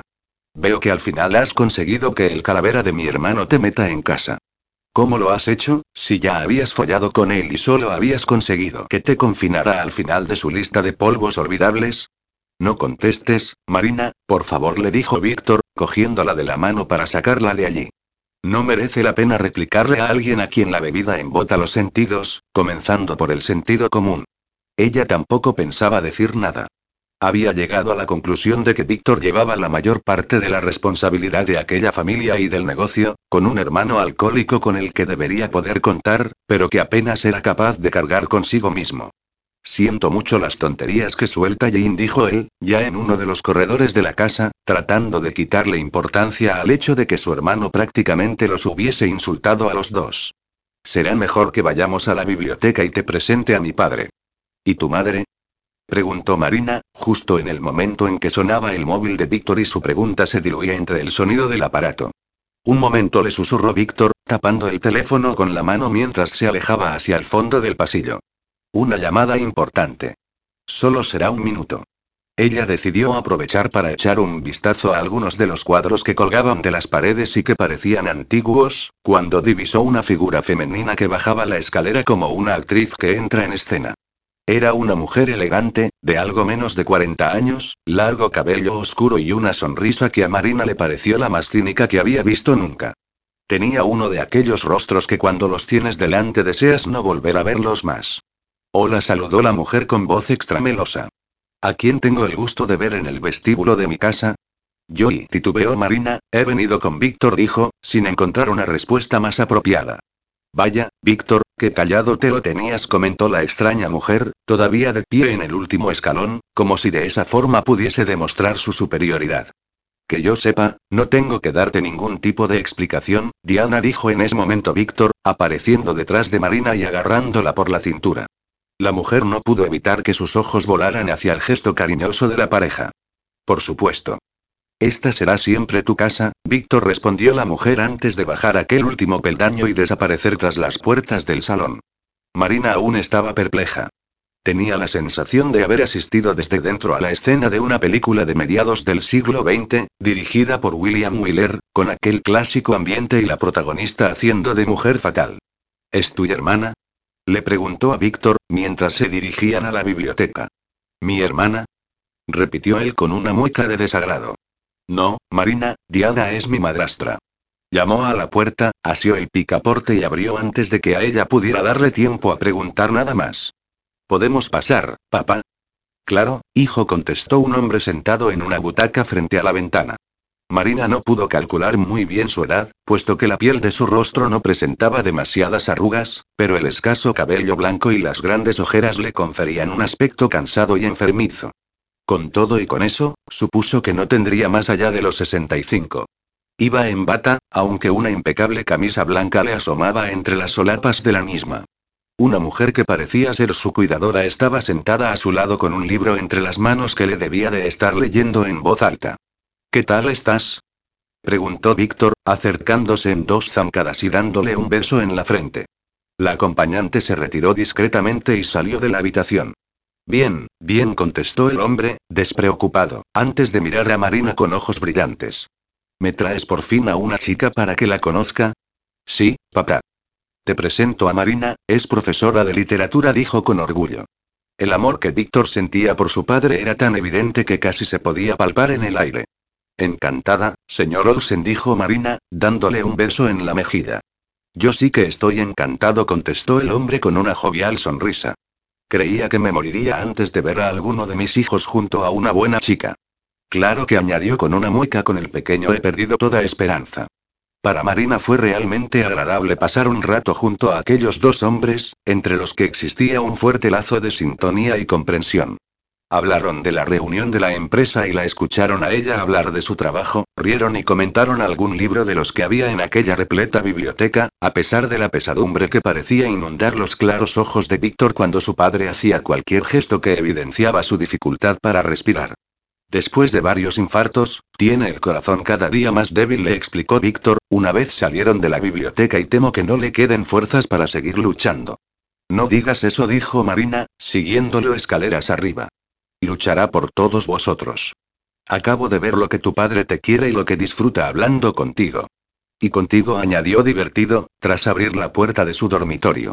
Transformó su expresión de pesar y, esbozando su contagiosa sonrisa, agarró a Marina de la cintura para acercarla a su gran cama y caer los dos enredados sobre la colcha. ¿Qué haces? gritó ella entre risas. ¿No pensará así? Con todo el mundo en la casa. No, tranquila, río él. Podré contenerme. Pero llevo días y días imaginando que te tengo aquí, dijo, atrayéndola hacia su cuerpo, aunque fuera solo así, juntos para hablar.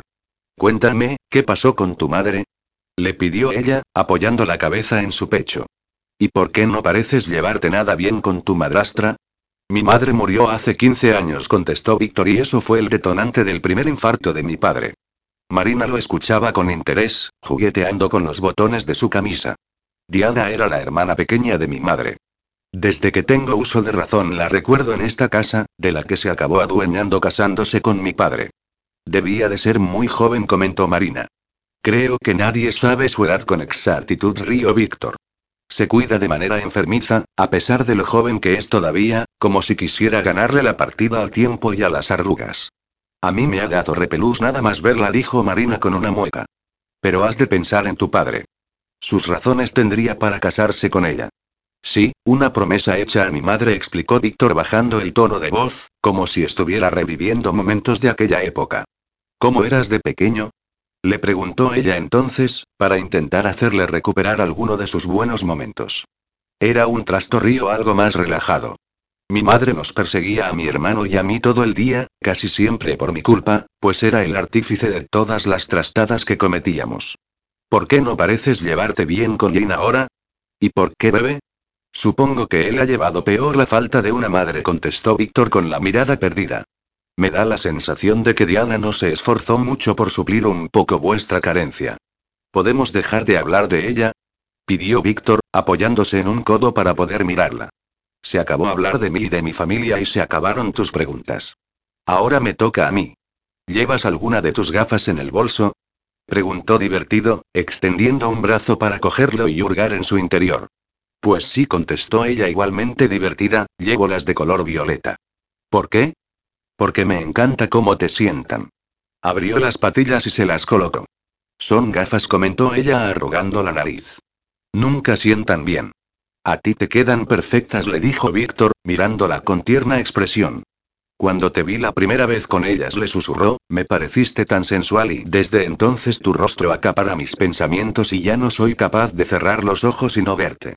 Solo una pregunta más, dijo Marina, embelesada por sus palabras. ¿Por qué me has traído aquí, Víctor? A tu casa, a conocer a tu padre y esa sí tiene fácil respuesta, dijo él, colocándose sobre ella. Se apoyó en los codos y la miró con la mayor de las ternuras. Porque te quiero, Marina. Victory exclamó tan sorprendida que sus ojos azules se abrieron y sus labios temblaron sin poder controlarlos. Sí, lo sé, dijo él, acariciándole la cara con suavidad. Tal vez piensas que es demasiado pronto, o que en nuestros comienzos apenas fuiste para mí un polvo más, o que todavía no nos conocemos lo suficiente, pero créeme, Marina, sé lo que siento. Ahora no solo deseo tu cuerpo, sino tu mera presencia. Te echo de menos cada minuto del día y sueño contigo cada noche. Eres el rayo de luz que ha iluminado la parte más oscura de mi vida. Ahora ya no le temo a nada y solo pienso en un futuro contigo. Víctor, yo y empezó ella, intentando decir algo. Y no es necesario que tú también me lo digas, la interrumpió Víctor, al tiempo que volvía a quitarle las gafas, las doblaba y se las metía en el bolsillo de la chaqueta. Sé que tal vez tú todavía no me ames tanto como yo a ti, pero poco a poco nos permitiremos entrar en nuestras vidas, saber más uno del otro, conocernos. Tendré paciencia, cariño, porque sé que, aunque aún no lo sepas, tú también sientes algo por mí. ¿Sentir algo por él? Dios, lo amaba, muchísimo más de lo que Víctor se podía imaginar, pero fue como si todos los remordimientos que la habían ido visitando cada vez que recordaba su engaño, se presentasen de golpe, para zarandearle y recordarle algo que ella sabía demasiado bien. Que no había sido sincera con él, que guardaba aún una mentira en la manga. Dejando aflorar las lágrimas, Marina decidió arriesgarse a perder ese amor que Víctor sentía y explicarle el porqué de su aparición, de los cambios que él había notado, hablarle de su hermana y Víctor, he de decirte algo y no me gusta verte llorar, volvió a interrumpirla. Si es porque tú no sientes lo mismo que yo, ya te he dicho que seré paciente, mi vida. Esperaré. Por favor, Víctor insistió, tengo que decirte algo muy importante que no puede esperar. En ese instante, sonaron un par de golpes en la puerta y de repente, sin esperar que le dieran permiso para entrar, Diana apareció ante ellos con una fría expresión en sus ojos claros, que a Marina le puso el vello de punta. Perdón, dijo la mujer. Solo quería saber si Marina se va a quedar a cenar esta noche con nosotros, para mandar poner un cubierto más en la mesa. ¿Cuántas veces te he dicho que no entres en mi cuarto sin llamar? gritó Víctor, levantándose de la cama y acercándose a ella. No, Diana. Marina no va a quedarse a cenar en esta casa. Ahora mismo se va. Y tú te largas de aquí también. Y le dio con la puerta en las narices. Víctor. exclamó Marina, levantándose también de la cama y yendo a su lado. ¿Por qué te pones de esa manera? Siento que hayas tenido que presenciar este arranque por mi parte, se excusó, pero ahora será mejor que te vayas. Espera, dijo ella, cogiéndolo del brazo. Tengo que hablar contigo. Ya te he dicho que es muy importante. Pues tendrá que esperar, replicó, furioso tras la breve aparición de su madrastra. La cogió de la mano para dirigirse a la curvada escalinata y bajaron juntos los escalones sin apenas reparar en ellos. Te llamaré en cuanto pueda. Julio te acompañará a casa. Y, casi sin darse cuenta, Marina se vio de nuevo en la tranquilidad de su casa, en compañía de los remordimientos de los que aún no se había podido librar.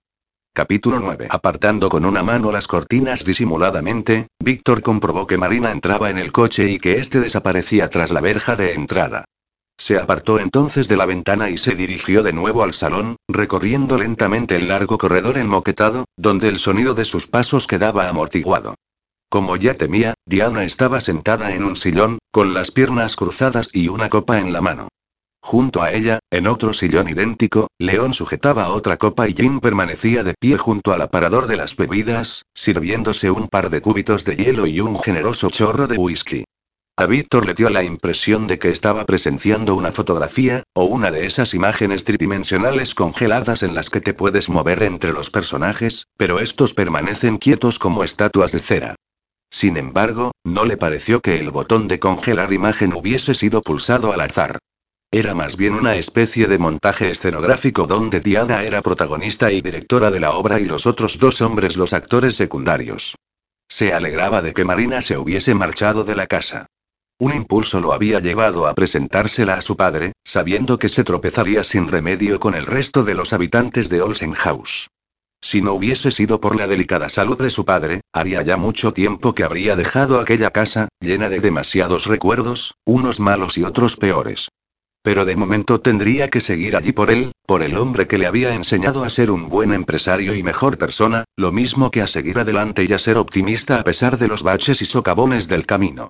En cuanto a Ginny, él merecía más que nadie alejarse de allí, y lamentaba su fría relación. Ojalá pudieran marcharse de allí los tres. ¿Había sido demasiado impulsivo al querer presentarle una mujer a su padre por primera vez? No, por supuesto que no. Ya estaba cansado de encuentros impersonales en hoteles únicamente para desahogar su deseo sexual. Quería otra cosa. Y, a pesar de su juventud, Víctor tenía muy claro lo que era, y era Marina, la persona con la que deseaba compartir su vida. Aunque tuviese que seguir intentando convencer a su padre de que se fueran a vivir lejos de aquella casa que cada día que pasaba lo ahogaba más y más entre sus antiguas paredes de ladrillo. ¿Te ha dado miedo dejar que tu novia estuviera con nosotros? Preguntó su hermano sarcástico. ¿Temes que nos la sirvamos como cena? Pues contestó Víctor mientras se servía también una copa frente al aparador, a pesar de que esta casa parezca, precisamente, una enorme pecera llena de pirañas, no, no temo que os la comáis, porque sé que ella es lo bastante fuerte como para no dejarse dar ni un bocado. Me gusta esa chica, dijo Jin tras un largo trago, cada vez más. Así que, cuidadito, hermano, no vayas a hacer algo de lo que luego puedas arrepentirte. Parece una tía que vale la pena. Quizá Víctor se arrepienta, intervino el abogado de mirada lúgubre, pero no por lo que todos pensáis. Tal vez sea ella la que os decepcione a más de uno. Este león es la hostia, comentó Jin divertido. Para una vez que habla y es para dejarnos a todos con la boca abierta. Deberíamos ir yendo ya al comedor, dijo Diana poniéndose en pie. La cena seguro que ya está lista. Ni muerto susurró Jin sin dirigirse a nadie en particular. Y, con su copa en la mano, desapareció por la puerta sin mirar atrás. Víctor suspiró comprensivo. Su hermano llevaba más de una década sin dirigirle la palabra de Diana, soportando apenas su presencia, lo mismo que él. No entendía cómo esa mujer se molestaba en intentar reunirlos a todos cada noche para la cena, aparentando que aquella era una casa normal, cuando no lo era y jamás lo había sido. Yo también os privaré esta noche de mi presencia, dijo Víctor, dirigiéndose hacia la puerta. He ordenado que me sirvieran la cena en la biblioteca junto con la de mi padre. Cenaré con él, como siempre. Buenas noches. Un momento lo interceptó Diana en el pasillo. ¿A qué viene este súbito enamoramiento? Tú más que nadie sabe que al final no tendrás suficiente con esa pusilánime. Eres un hombre al que le gusta la variedad. Y otras cosas que no voy a mencionar ahora. Pues yo estoy harto de esas cosas que no osas mencionar, replicó él sin apenas darse la vuelta. No le apetecía en absoluto tener tan cerca a aquella mujer. Empezaba a no soportar la visión de su exuberante melena negra, de sus almendrados ojos grises o de sus gruesos labios artificiales. Todo en ella lo ponía de mal humor. En realidad la odiaba. La odiaba tanto que no sabía cómo era capaz de soportar vivir bajo su mismo techo o comer en la misma mesa, aunque intentaba por todos los medios no hacer ni una cosa ni la otra. Pasaba la mayor parte del tiempo fuera de casa o con su padre, con el que compartía mesa las pocas veces que cenaba en casa. Vamos, Víctor dijo ella, mientras le rozaba la chaqueta con sus largas y perfectas uñas y él reprimía el escalofrío que ese roce le había provocado. Deberías meditarlo. Atarte tan pronto a una persona y déjalo, Diana contestó. Podría intentar explicarte lo que es querer a alguien, pero sería perder el tiempo. Ahora, si me disculpas y recuerda que yo siempre estaré a tu lado, Víctor dijo su madrastra con sibilina expresión, como siempre. Ese es el problema, contestó él, antes de desaparecer tras la puerta de la biblioteca. Solo unos minutos más tarde, junto con su padre, daba buena cuenta de su cena, un entrecot al punto con ensalada. Desde hacía una buena temporada, Jacob Olsen había decidido comer en la biblioteca con la única compañía de su cuidadora y, cada vez más a menudo, de su hijo, que lo había apoyado en su decisión, comprendiendo que comer junto al resto de los habitantes de aquella casa solo podía ocasionarle daños cardíacos. Frente a una pequeña mesa adaptable, a la altura de los dos sillones, padre e hijo aprovechaban esas cenas para departir y comentar con libertad y tranquilidad, algo que cada vez era más difícil hacer con sus otros familiares presentes. En un momento dado, Víctor le hizo un gesto a la cuidadora para que los dejara solos. Papá, ¿cuándo vas a pensar en dejar esta casa? preguntó Víctor mientras cortaba la carne. Si tengo que soportar más tiempo la presencia de esa mujer, acabaré tirándome por una ventana. Reconoce que si viviéramos solos tú, Ginny y yo, todo sería más fácil. Yo pasaría más tiempo en casa y trataría de convencer a Jin de que dejara su adicción. ¿Y crees que Diana es la culpable de todos vuestros problemas? Preguntó su padre, cortando la carne.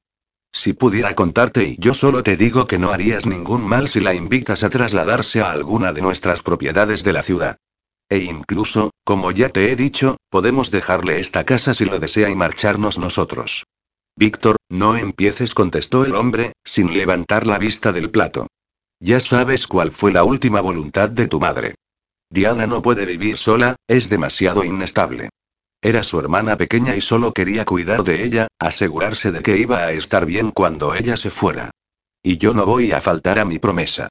Ya contestó Víctor con una mueca. Muy loable por parte de sus padres. Lo que ellos no sabían era que esa mujer debería estar encerrada en algún lugar con mullidas y blancas paredes, por cómo les había trastocado la vida. La suerte que ella tenía era que eso habría matado a su padre. Por ese motivo no la habían encerrado y tirado la llave. Supongo que no hay forma de convencerte. Hemos tenido esta conversación demasiadas veces, se quejó Jacob Olsen. Por favor, Víctor, no insistas más. Está bien, está bien, suspiró él. Cambiemos de tema. Sí, será lo mejor. Me gusta esa chica, Marina dijo entonces su padre, después de pasarse la servilleta por la boca. Es muy guapa, sencilla y culta, virtudes que cada día se hace más complicado encontrar en una chica del círculo en el que te mueves. Lo sé, contestó Víctor, tras beber un trago de vino de su copa. Por eso la he atrapado y no pienso dejarla escapar, añadió riendo. Pero según acabas de contarme, la conociste tiempo atrás y apenas te dejó huella. Exacto, dijo él a punto de comerse su postre favorito. Flan casero con caramelo. Nos conocimos en un concierto. Bueno, más bien coincidimos, porque lo de conocernos no apareció por ninguna parte. Habíamos bebido demasiado y acabamos en una cama que ni siquiera recuerdo. Volvimos a vernos varias veces más. Salidas, alguna que otra cena, pero dejando muy claro a lo que íbamos. Hasta que, simplemente, dejé de llamarla. Pero hace algunas semanas prosiguió Víctor rebañando con deleite los restos de caramelo, decidí quedar con ella de nuevo para dejarle claro que no debía esperar nada por mi parte. Y algo te hizo cambiar de opinión, dijo su padre, abriendo el frasco de su medicación y tomándose sus píldoras. Fue nada más verla, apoyada en una pared del colegio donde trabaja, pintada con grafiti, explicó Víctor con una sonrisa. No sabría cómo explicártelo, si fue una luz nueva en sus ojos o aquella expresión de deseo, como si fuera la primera vez que me veía. Pensé. ¿En qué coño estaba yo pensando para dejar de ver a esta mujer y acostarme con otras, si ahora mismo la cargaría en volandas y me la llevaría conmigo al fin del mundo? Río con ganas. Pero el mayor cambio que percibí en ella, fue sobre todo cuando empezamos a hablar, de su trabajo, de sus aspiraciones, de sus sueños. Supe, sin género de duda, que quería seguir siendo el destinatario de aquellas palabras dichas con tanta ilusión, de su entusiasmo y su autenticidad. Solo había una cosa que todavía te faltaba en la vida, dijo su padre, y era el amor, Víctor. Estar enamorado, dar y recibir amor es lo mejor que le podemos pedir a la vida. Acabo de descubrirlo, papá contestó su hijo complacido. Y, aunque siempre he pensado que eran las típicas tonterías tuyas para que me casara y tuviera herederos, he comprobado que me gusta. Sobre todo he descubierto que me gusta más dar que recibir. Me satisface mucho más. Me alegro, hijo, dijo el hombre, haciendo un visible esfuerzo por sonreír.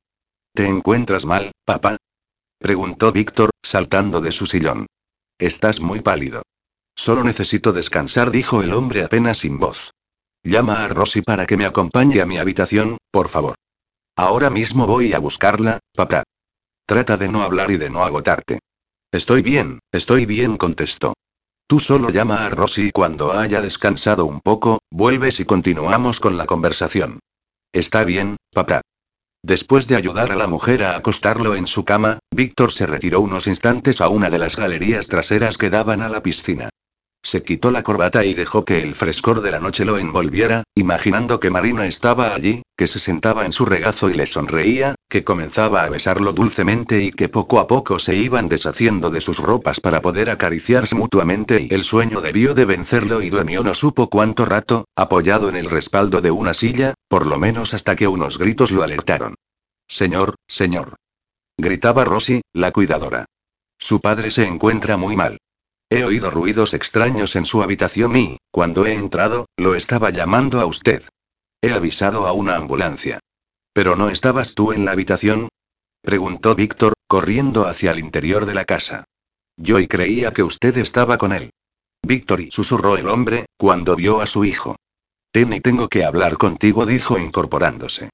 Por favor, papá le dijo él, no te esfuerces. La ambulancia llegará enseguida. Tú tranquilo y recuéstate. No hay tiempo, volvió a susurrar. Me y me duele el pecho, gimió, llevándose la mano al centro del tórax. Papá. Gritó Víctor volviéndolo a tumbar. Rosy. Llamó en dirección a la puerta. Rosy, por Dios, ven aquí ahora mismo. Volvió a gritar con todas sus fuerzas. La ambulancia está al llegar, señor, exclamó la cuidadora, nerviosa, mientras entraba por la puerta. ¿Es esta la medicación que debía tomar? Le preguntó a la mujer, mostrándole el frasco. Sí, señor, dijo ella, tratando de acostar al señor Olsen con delicadeza. Victory volvió a gemir su padre, mientras su mano temblorosa aferraba la camisa de su hijo. Lo y lo siento.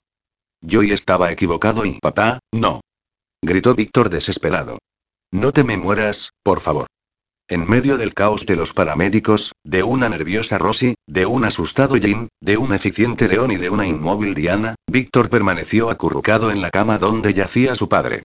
Abrazado a él, entre lágrimas desconsoladas, percibió con claridad cómo exhalaba su último aliento. Capítulo 10. Marina. ¿Te has enterado de lo que te he dicho? Perdona, Lidia, no te escuchaba. ¿Qué te ocurre? preguntó Lidia. Hace rato que estás en Bavia. Lo siento, dijo Marina, llevándose una mano a la sien. Llevo unos días sin dormir bien y estoy cansada. Tras las clases del día, había ido a tomar su poleomenta en la cafetería de siempre, junto a Lidia Hillera y el resto de los compañeros habituales, pero como acababa de demostrar, en aquel momento su mente no se encontraba allí. Demasiados días sin saber de Víctor. Daba gracias por poder realizar un trabajo que la motivaba y con el que podía ocupar prácticamente la totalidad de las horas del día, aunque no pudiese hacer nada con las de la noche. Se pasaba varias de estas dando vueltas y más vueltas en la cama, sin que ni la lectura del libro más interesante hubiese sido capaz de apartar de su mente las preguntas que la acosaban. ¿Le habría disgustado al padre de Víctor? ¿Se habría arrepentido él de haber expresado sus sentimientos? ¿Le habría parecido que de algún modo a ella le faltaba algo y eso la hacía inapropiada para aquella familia? Una cosa buena de la época en que vivían era la ayuda de la tecnología, así que Marina no entendía que si alguna de esas preguntas tenía respuesta afirmativa, Víctor no se hubiese tomado la molestia de hacer una llamada o enviarle un simple WhatsApp diciéndole que podía marcharse con viento fresco. Cualquier cosa antes que tenerla con esa incertidumbre que cada día que pasaba se le hacía más y más pesada, hasta no dejar de preguntarse si todo lo vivido el último día con Víctor no habría sido sino un sueño, un hermoso sueño que poco a poco se iba diluyendo ante la simple realidad. Pues entonces será mejor que te marches a casa y descanses, dijo Yeray poniéndose en pie. Te acompaño. No es necesario, contestó Marina, levantándose también de la mesa. Hoy es temprano y todavía es de día. No importa, insistió él, cogiéndola del brazo. Voy a acompañarte de todas llenas. Tienes tan mala cara que temo que vayas a desmoronarte en cualquier momento. Tras despedirse del resto de los compañeros y ante la preocupada mirada de Lidia, Jeray la acompañó hasta su casa. Extrañamente en ellos, durante el trayecto apenas hablaron. Era como si él intuyera de alguna forma que podía provocar aquel malestar en su amiga. Marina dijo, ya prácticamente en el portal, sabes que puedes confiar en mí. Si necesitas hablar, aquí estoy, y si alguien te ha hecho daño, seguiré estando aquí. Gracias, Jerai dijo ella abrazándolo.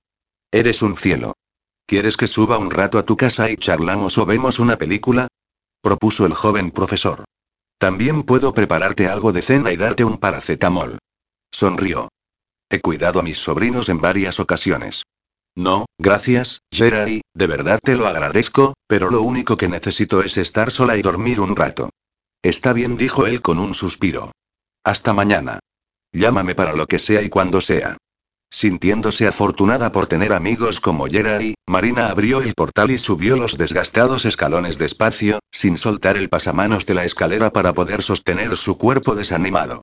Cuando llegó a su rellano, se quedó clavada en el último escalón al ver a dos hombres tocando el timbre de su puerta. Lo que le faltaba para rematar el día, vendedores a domicilio. Frunció el cejo cuando comprendió que algo no encajaba para que fueran unos simples vendedores. Uno de ellos aparentaba unos 35 años, moreno y delgado hasta el punto de que parecía que fuera a salirse de la camisa en cualquier momento, y no dejaba de masticar chicle. El otro tendría algo más de 50, más fuerte y de cabello canoso. Pero ambos tenían un denominador común. Su semblante serio, algo que nunca se permitiría un comercial cuyo sueldo dependiera de lo que pudiera vender. ¿Desean alguna cosa o buscan a alguien? preguntó Marina. ¿Es usted Marina Subirats? preguntó el más mayor. ¿Quién lo pregunta? Somos inspectores de policía, dijo el hombre, mostrando su placa. El más joven apenas se inmutó. Se limitaba a mirarla mascando su chicle. ¿De la policía? preguntó ella, alucinada ante aquella escena tan cinematográfica. ¿Podemos hablar dentro de su casa, por favor? preguntó el inspector, mirando alrededor. Seguro que se había percatado de los movimientos de las mirillas del resto de puertas del rellano. Claro, pasen. Marina abrió la puerta y los dejó entrar al interior de la vivienda. ¿Desean tomar algo? ¿Café, té, no, gracias, solo será un momento, dijo el policía mayor, tras una breve ojeada a su compañero. Lamentablemente, venimos a comunicarle una triste noticia. La muerte del señor Olsen. De pronto, Marina dejó de sentir el suelo bajo sus pies. Cada centímetro de su piel pareció helarse de repente y todo se volvió borroso. ¿Víctor muerto? No podía ser y señorita, dijo el hombre, asiéndola del brazo con rapidez, ¿se encuentra usted bien? Siéntese, por favor, le pidió, dejándola sobre su sillón. Miró por un instante a un gran gato atigrado que observaba la escena con atención. Por Dios, díganme qué le ha ocurrido a Víctor. exclamó Marina, aferrando la manga del hombre. Víctor. repitió él. Ah, debe referirse usted al hijo. El que ha muerto ha sido su padre, Jacob Olsen. Tratando de despejarse del aturdimiento y la impresión, Marina logró encontrar un resquicio de alivio en la respuesta del policía al saber que Víctor estaba bien, aunque volviera a entristecerse al imaginar por lo que estaría pasando. Siempre había dejado bien patente el cariño y la admiración que sentía por su padre. Lo lamentaba muchísimo por él.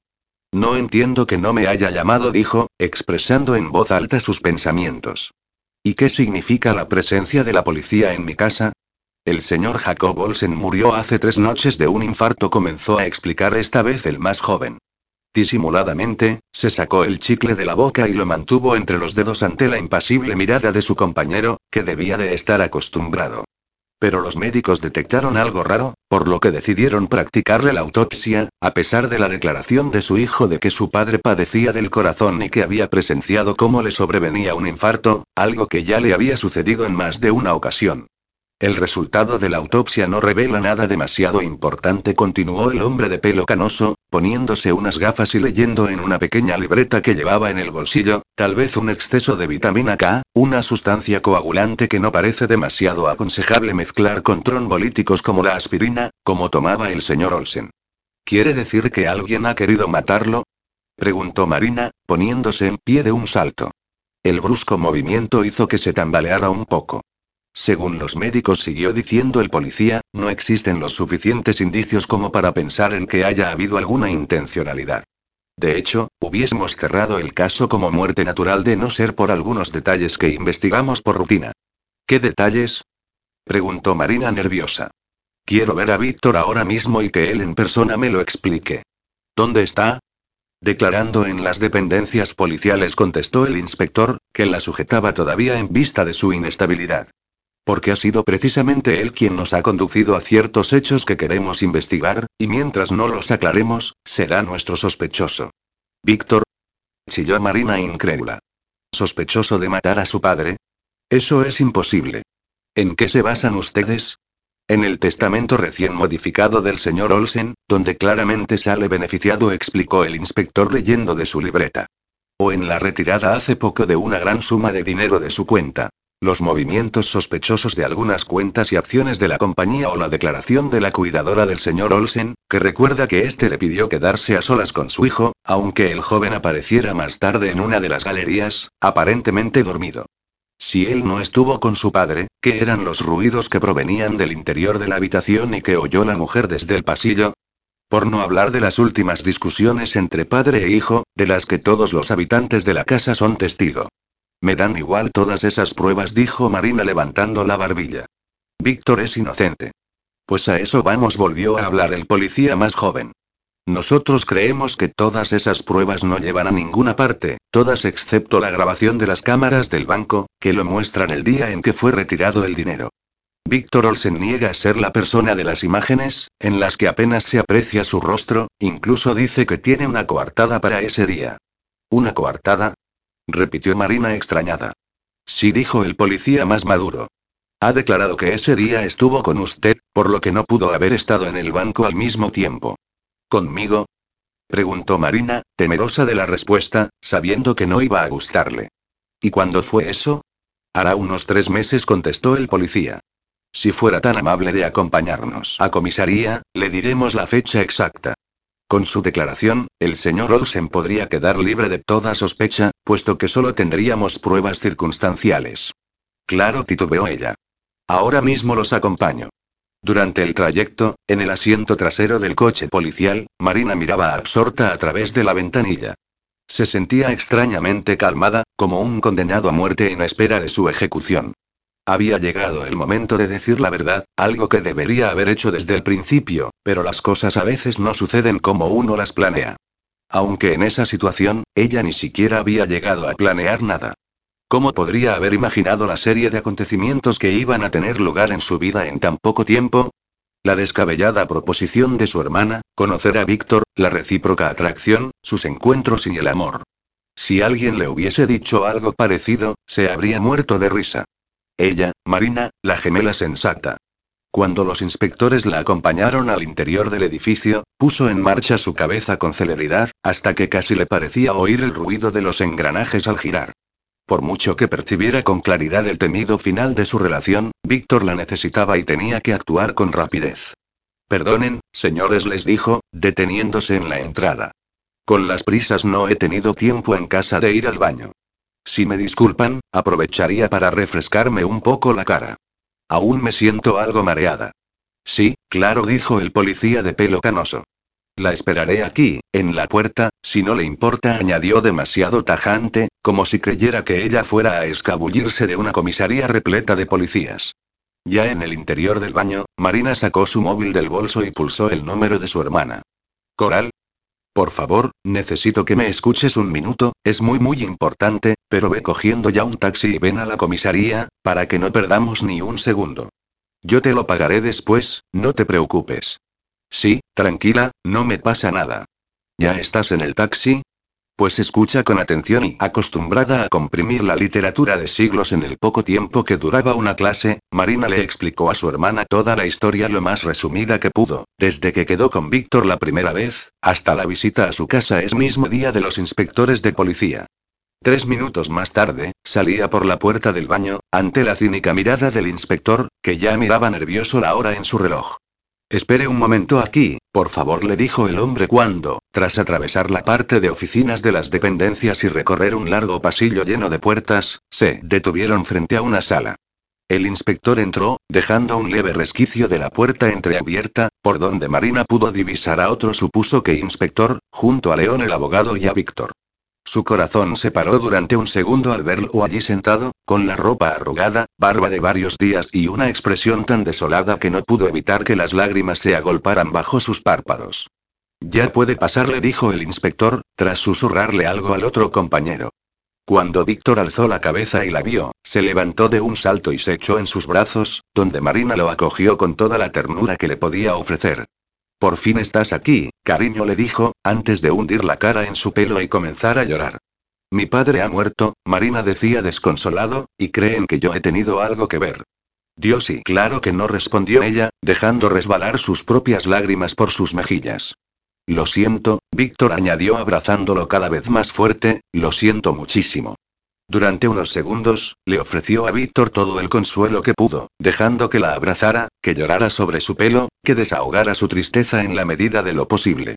Mientras tanto, ella intentaba no desmoronarse, evitando pensar que aquellos serían los últimos momentos de intimidad que viviría junto a él.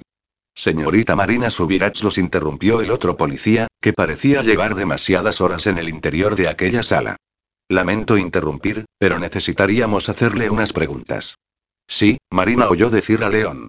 Su voz sonaba extrañamente fría e impersonal. Debes decir la verdad. Cariño, dijo Víctor, cogiendo su rostro húmedo entre las manos. Sus hermosos ojos claros estaban enrojecidos por el llanto y ella sintió un fuerte pesar. Yo nunca he retirado ese dinero que dicen del banco. Es más, siguió con expresión esperanzada, justo ese día estuvimos juntos tú y yo en uno de nuestros primeros encuentros. ¿Recuerdas aquel frío día de enero en que decidimos ir al Hotel W y registrarnos como señor y señora García como broma? Víctor, yo y solo debes decir la verdad, Marina, que estuviste conmigo aquella mañana y que seguimos juntos toda la tarde. Seguro que recuerdas que utilizamos el jacuzzi a última hora y que pedimos champán al servicio de habitaciones y no puedo, Víctor dijo ella tras cerrar los ojos y dejar que un torrente de lágrimas bañara su rostro. ¿Cómo que no puedes? preguntó Víctor. ¿Acaso no quieres ayudarme a demostrar mi inocencia? Claro que quiero ayudarte. exclamó Marina. Pero no puedo. ¿Por qué? gritó Víctor, todavía sujetándola por los hombros. Porque yo no estuve allí. No entiendo qué quieres decir, y titubeó él. Perdonen, se excusó un agente que asomó la cabeza por la puerta. Hay aquí una persona que dice tener algo que declarar en el caso de Jacob Olsen. Varios pares de ojos se abrieron de par en par al ver aparecer a Coral. Hola, Víctor lo saludó sería. Yo sí puedo ayudarte, porque yo sí estuve allí. ¿Qué y qué significa esto? preguntó él, separándose bruscamente de Marina. ¿Qué puta broma macabra es esta? ¿Y cuál de las dos es realmente Marina? añadió, mirando alternativamente a una y otra. Yo soy Marina, contestó esta, intentando aguantar el temporal, y ella es mi hermana Coral, la que tú conociste la primera vez. ¿La y la primera vez? Repitió Víctor totalmente aturdido. ¿Qué quieres decir con la primera vez? Que fue a ella a quien conociste en el concierto y con la que tuviste las primeras citas, aclaró Marina, dejando salir las palabras de su boca como si fuese arrojando días y días de pesar y arrepentimiento. Luego yo la sustituí. ¿Os habéis intercambiado? preguntó Víctor con expresión de absoluta incredulidad. ¿A eso os dedicáis? ¿A jugar con la gente y con sus vidas? A ella déjala tranquila, intervino Coral. Si quieres descargar tu rabia, hazlo conmigo. Mi hermana tuvo una buena razón para aceptar mi propuesta. ¿Una buena razón? dijo él con sarcasmo. A pesar de la petición de Coral, Víctor no dejaba de fulminar a Marina con la mirada. Me importan una mierda vuestras buenas razones. Yo y no te he mentido en todo, Víctor titubeó Marina. Ah, ¿no? preguntó él. Hagamos una prueba. Dime una cosa, Coral, ¿vuestro padre murió hace poco? No contestó esta, mirando a su hermana de refilón. Él y está vivo, que yo sepa. Lo que imaginaba, dijo él con expresión de rechazo. La excusa que utilizaste para explicar tu cambio repentino le dijo a Marina, mudando su cara de asco por otra de odio. Ahora lo único que quiero es que te vayas de aquí, que desaparezcas de mi vista. No quiero volver a ver esa puta cara mentirosa. Pues tendrás que verla aunque sea en mí, replicó Coral, porque voy a corroborar tu versión ahora mismo y a salvarte el pellejo, Víctor. Tranquilamente, se sentó en una de las sillas que quedaban libres y dejó que el inspector colocara frente a ella una grabadora. Me llamo Coral Subirats, y sí, estuve con Víctor Olsen durante todo aquel día y mientras tanto, Marina se dio la vuelta y se dispuso a salir por la puerta, no sin antes percibir la última mirada de Víctor sobre ella, tan llena de odio y rencor que la sintió clavarse en su cuerpo como un frío puñal.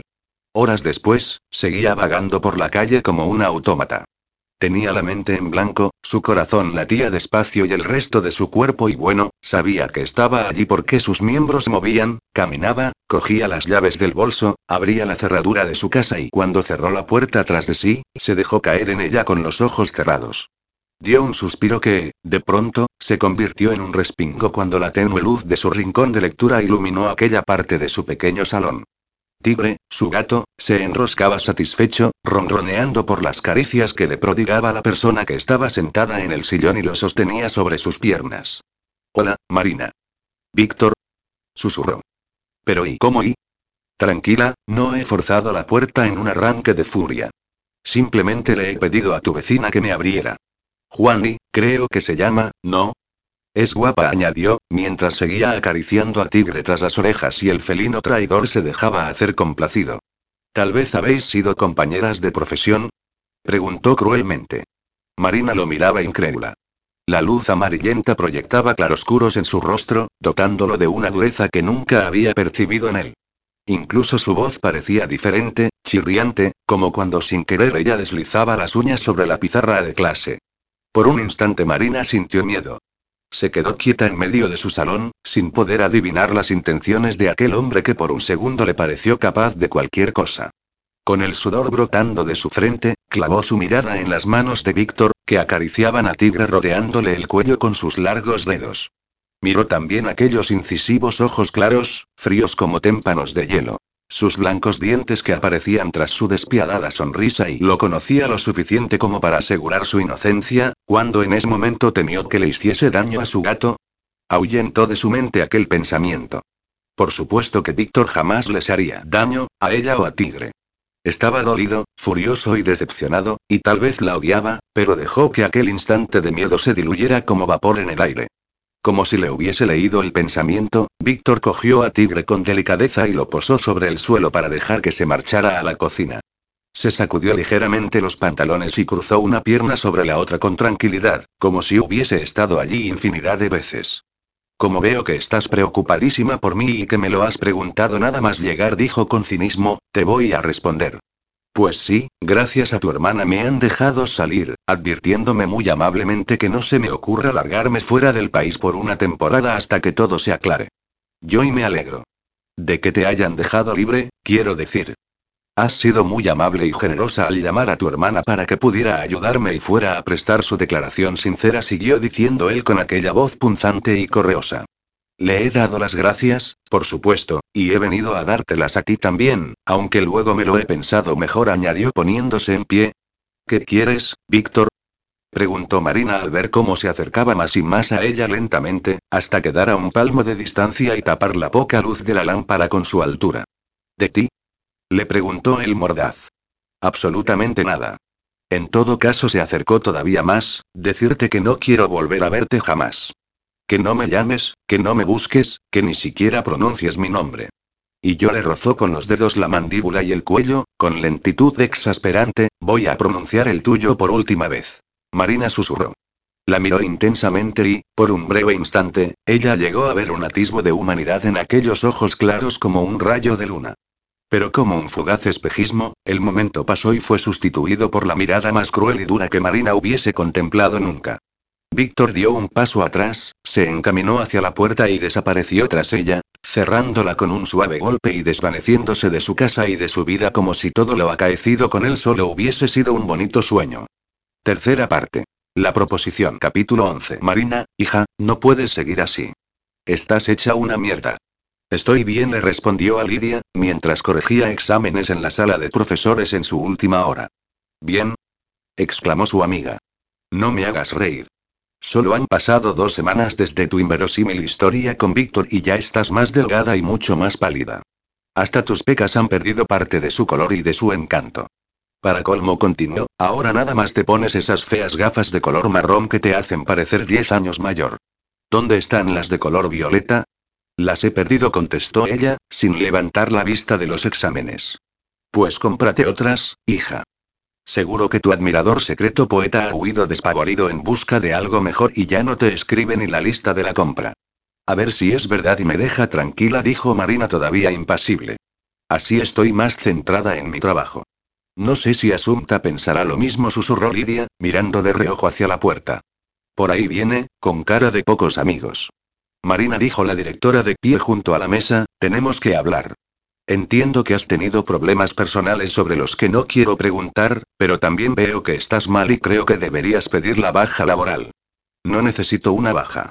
exclamó ella. Estoy bien. Perdona, prosiguió la directora, pero acabo de oír a un grupo de alumnos referirse a ti como la profe zombie, así que hazme caso, como directora y como amiga, coge la baja y tómate un descanso. Asunta dijo Marina poniéndose de pie también, sabes perfectamente que con los puñeteros recortes en educación, cuando un profesor está de baja no envían a un suplente hasta pasados 15 días. No voy a dejar a mis alumnos ese tiempo con el profesor de guardia, mientras leen o esconden el móvil bajo un libro. Y no pienso faltar a mi trabajo más de dos semanas para que venga un suplente. Exclamó. Es más, no voy a faltar un solo día. ¿Has recibido acaso alguna queja de los alumnos? ¿De los padres? ¿De algún otro profesor? No, pero y por favor, Asunta la interrumpió Marina cogiéndole una mano, si me enviáis a casa sí que acabaré mal. Os prometo que ya se ha acabado esta cara de amargada. Ha sido una inmadurez por mi parte dejar que algo personal me afectara manera en mi trabajo. No volverá a ocurrir. Está bien, Marina suspiró la directora. Sabes que estamos muy contentos con tu trabajo y los alumnos te adoran, pero procura traer mejor cara. Da la sensación de que estés enfermo. Y después de aquella sutil advertencia se marchó. Algo de razón tiene, le dijo Lidia una vez solas de nuevo. Tienes que hacer algo por levantar ese ánimo y olvidarte de todo ese desagradable asunto. Soy capaz de hacerlo, sonrió Marina. Es solo que todo se me ha hecho una enorme bola, pero se acabó. Nada ni nadie va a hacer que mi trabajo y mi vida se trastoquen de esta manera. Genial. ¿Vendrás a tomar algo cuando salgamos? Mañana, Lidia le dijo ella, dándole un cariñoso abrazo. Deja que hoy me dé un largo y relajante baño de burbujas con mi música favorita, y cuando mi piel esté totalmente arrugada, sabré que estoy como nueva. Recogió sus inseparables carpetas y su bolso y, ante la comprensiva mirada de su amiga, se marchó a casa, aprovechando la salida en masa del alumnado para pasar desapercibida. Al doblar la esquina de su calle, ralentizó sus pasos. Sentado en los escalones de su portal, Jerry la esperaba jugueteando con una ramita entre las manos y tenía la mirada ausente. Una profunda emoción la embargó. Ojalá existiese la moviola de la vida, para que ella pudiese echar marcha atrás y parar en el momento justo que quisiese borrar. Retrocedería, abandonaría de Víctor en su primera cita y borraría las siguientes. Aceptaría la invitación de Jerai para ir al teatro, tendría mil citas con él y seguiría con su vida, olvidándose de hombres guapos e impulsivos y de las vidas ajenas. Paró al llegar a la altura de su compañero, que se levantó y se acercó a ella, algo tímido pero seguro, sonriente como siempre.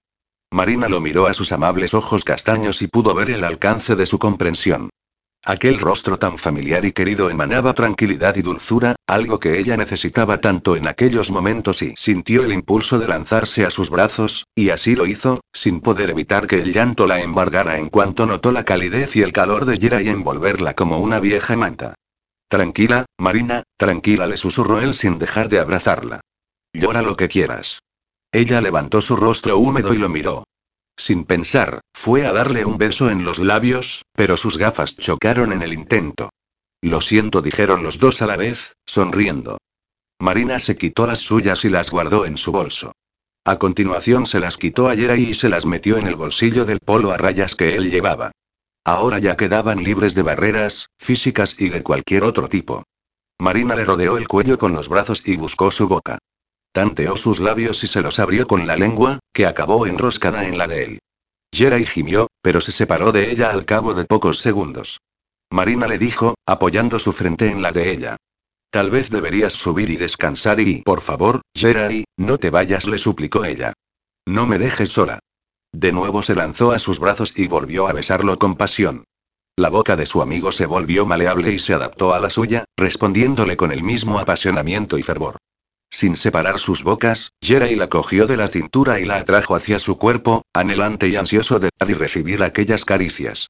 A pesar de la dura erección que ya se adivinaba bajo sus pantalones, volvió a separarse bruscamente con un intenso gemido. No quiero irme, Marina dijo el joven profesor. Deseo esto más que nada en el mundo, pero no quiero que mañana te arrepientas y hagas como que no ha pasado nada. Prefiero seguir pensando en ti como en un imposible a ilusionarme y luego perder incluso tu amistad. Y eso demuestra que estoy haciendo lo correcto. Ven conmigo, le dijo ella sonriente. Lo cogió de la mano y tiró de él escaleras arriba, mientras y se dejaba llevar algo reticente. Tras abrir la puerta, sin encender ninguna luz, Marina tiró el bolso sobre la mesa y comenzó a desabrocharle los botones del polo para luego quitárselo por la cabeza y lanzarlo al suelo. A continuación, se deshizo de su propia camiseta y de los pantalones, quedándose en ropa interior. ¿Estás segura? preguntó Jerry, con la nuez moviéndose inquieta en su garganta. ¿Y quién está seguro de nada? contestó ella, quitándose también el sujetador y las bragas. Yo ahora solo puedo saber que deseo estar contigo esta noche, Jerry, y todas las noches que vengan. Que te necesito y quiero que estés a mi lado. Una vez dado este paso, ya no habrá vuelta atrás, Marina dijo él, mientras se desabrochaba los pantalones y se deshacía de ellos y de los calzoncillos de una patada. Te quiero y no pienso dejar que nadie te haga daño. No, Jerai contestó ella. Ya no hay vuelta atrás. Con un gruñido, él la cogió en brazos y se dirigió con ella al dormitorio, donde se dejaron caer en la cama. Marina se aferró a sus hombros y comenzó de nuevo a besarlo con desesperación, hasta que y separó la boca para tomar aire y comenzar a besar su cuello y sus pechos, lamiendo con frenesí sus tiernos pezones. Marina se retorcía sobre la cama, al tiempo que abría las piernas y las enroscaba en los muslos de él. Estiró el brazo y abrió el cajón de la mesilla, de donde sacó un pequeño sobre, que rasgó y se lo ofreció a él. Jerai rápidamente se puso de rodillas y se enfundó el preservativo. Sin dejar de mirarla a los ojos, le abrió los muslos y rozó con sus dedos su húmedo sexo, antes de bajar la cabeza y recorrer su pubis con pequeños besos. A continuación, fue entrando despacio en ella hasta penetrar por completo en su interior. Lanzó un hondo gemido y se quedó quieto unos instantes. ¿Por qué paras ahora? Preguntó Marina en medio de un gemido. La sensación de tener a ahí dentro de su cuerpo la llenó de calidez, pero era tan diferente al recuerdo de su anterior amante, que le pareció comparar un fuerte e intenso temporal con una fina lluvia que poco a poco va calando sin pretenderlo. Porque hace tanto tiempo que deseo esto que no sé si estoy soñando, dijo Jerry, con la piel de su rostro impregnada de sudor por el esfuerzo titánico de no moverse. ¿Y por qué tengo miedo de empezar esto por si se acaba demasiado pronto? No podemos predecir el futuro, dijo ella emocionada, posando una mano en su suave mandíbula. Solo sé que ahora, en este momento, mi lugar está contigo. Entonces contestó Yerai preocupado, mirándola a los ojos, ¿por qué estás llorando? Tal vez porque te acuerdas de I. No. exclamó Marina. El pasado ya no importa, Yerai dijo riendo feliz, mientras arqueaba su cuerpo en busca de una más honda penetración. Hazme el amor y ya no me importará nada más. Solos tú y yo. Te quiero, Marina le dijo él, igualmente feliz, mientras secaba con la sábana las finas lágrimas que bajaban por las sienes de ella. Tal vez Marina lloraba porque él no era Víctor, o quizá era sincera y se sentía feliz. Nunca lo sabría y no le importaba. Como bien había dicho ella, ahora solo eran ellos dos. Con la energía otorgada por la felicidad, a punto estuvo de gritar sus sentimientos a los cuatro vientos. Río y comenzó a hacerle el amor a Marina como siempre había soñado. Y ya no pudieron volver a pensar. Mientras él embestía con rapidez, ella se aferraba a su cuerpo, y juntos se dejaron arrastrar por la interminable espiral de placer y satisfacción. Dos meses más tarde, menudo fastidio. A pesar de que ya habían comenzado las vacaciones de verano, Marina abría los ojos cada día a la misma hora, antes de las siete. Todavía parecían quedarle vestigios del estrés de las últimas semanas, en los que había tenido que administrar su tiempo como nunca, con los exámenes finales, las recuperaciones, las notas o las reuniones con los padres y con los alumnos. Por suerte, la paz mental que la había estado acompañando durante ese tiempo la había ayudado a llevarlo mejor. Por un lado, las cada vez más comunes visitas de su hermana, que la llenaban de alegría, en las que reían juntas mirando las pequeñas prendas y productos para la canastilla que Marina iba comprando, o mirando catálogos de cunas, carritos y habitaciones infantiles. Coral estaba radiante y su camaradería de hermanas iba aumentando día a día, retornando a aquel pasado en el que ambas compartían tantas cosas. Pero el auténtico artífice del cambio de su vida se encontraba en esos momentos durmiendo a su lado. Marina se apoyó en un codo y, gracias a la luz del sol que ya se colaba entre las persianas, observó la figura dormida de Jerai. Estaba boca arriba, con el antebrazo sobre los ojos y su pecho casi carente de vello subiendo y bajando. Ese hombre había resultado ser para ella un amigo, un compañero y un amante. Comprensivo, alegre, bromista, serio en su trabajo y Marina daba gracias cada día por tenerlo a su lado, por tener la oportunidad de compartir su vida con aquel hombre maravilloso. Ya empezaba a hacer calor y se deshizo de la sábana de una patada. Contempló su cuerpo desnudo, aunque sus ojos parecieron cobrar vida propia y se posaron sobre el miembro de Yerai, ya erecto de buena mañana, que anidaba entre el remolino de vello entre las piernas masculinas. Un, esto hay que aprovecharlo, susurró Marina, pícara y atrevida. Con decisión, inclinó la cabeza y posó la boca en uno de los pezones de su novio. Después trazó con la lengua un sendero desde su estómago hasta su pubis, donde hizo un alto para deleitarse besando el tronco de su miembro, cada vez más grueso. Levantó la vista y contempló cómo él la observaba sin moverse, aunque fue el aumento de la velocidad de su respiración lo que lo delató. Me encantan tus buenos días, cariño, dijo Yerai con la voz aún algo ronca por el sueño y la excitación. No sé con qué estarías soñando, dijo Marina sonriente, mientras trepaba por el cuerpo de su compañero y se ponía a su altura, aunque sin dejar de acariciar su miembro excitado, pero esto tenía que aprovecharlo. ¿Y no te interesa saber qué era? preguntó él, siguiéndole el juego y colocándose sobre ella con un simple giro. ¿Vas a contarme tu sueño erótico? dijo Marina divertida. Por supuesto, contestó Yerai. Soñaba que te tenía desnuda bajo mi cuerpo, como ahora mismo que lamía tu piel, así dijo, comenzando a deslizar su lengua a lo largo de su garganta hasta bajar hasta sus pechos y meterse un pezón en la boca. Marina cerró los ojos y dejó escapar un gemido. Rara era la ocasión en que no comenzaban el día haciendo el amor. Jerry era paciente y le gustaba su cuerpo como un gourmet, provocando que ella casi le exigiera que fuera más rápido para poder alcanzar la satisfacción que tanto deseaba. Que te abría las piernas así prosiguió, tras saborear sus pechos a conciencia. Le abrió los muslos y bajó la cabeza hasta colocarla entre sus piernas. ¿Y qué te hacía alcanzar el cielo así? Jerai. Gritó Marina, arqueando su cuerpo. Ya no podía más. Su cuerpo se convulsionó en cuanto él apresó su clítoris entre los labios y lo chupó como sabía que a ella le gustaba. Y después continuó, tumbándose en la cama y cogiéndola por la cintura para colocarla sobre su cuerpo a horcajadas, la que sabía que era su postura favorita, tú me lo hacías alcanzar a mí. Lo alcanzaremos juntos, dijo Marina, al tiempo que introducía su miembro dentro de su cuerpo. Comenzó a cabalgarlo con fuerza, echando la cabeza hacia atrás y apoyando las manos sobre su pecho. Él intentaba aplacarla, hacer que durara más, pero Marina siempre tenía prisa por alcanzar el clímax y se movió con brío hasta que los dos juntos se estremecieron y ella cayó sobre su pecho para abrazarlo y dejar que sus respiraciones se normalizaran. Creo que Tigre ha estado mirándonos todo el rato, comentó Jerai, mientras alargaba el brazo y cogía las gafas de la mesilla para ponérselas. Y no acabo de estar seguro si es un boyeuro empieza a replantearse la cuestión de su castración. No lo creo, contestó ella riendo. Creo que es tan perezoso y tranquilo que cuando nos mira en la cama debe de darme las gracias mentalmente por evitarle el esfuerzo. Será mejor que vaya de darme una ducha, dijo y entre risas, saliendo de la cama. He tenido que despegarme de ti como una ventosa. ¿Te acompaño?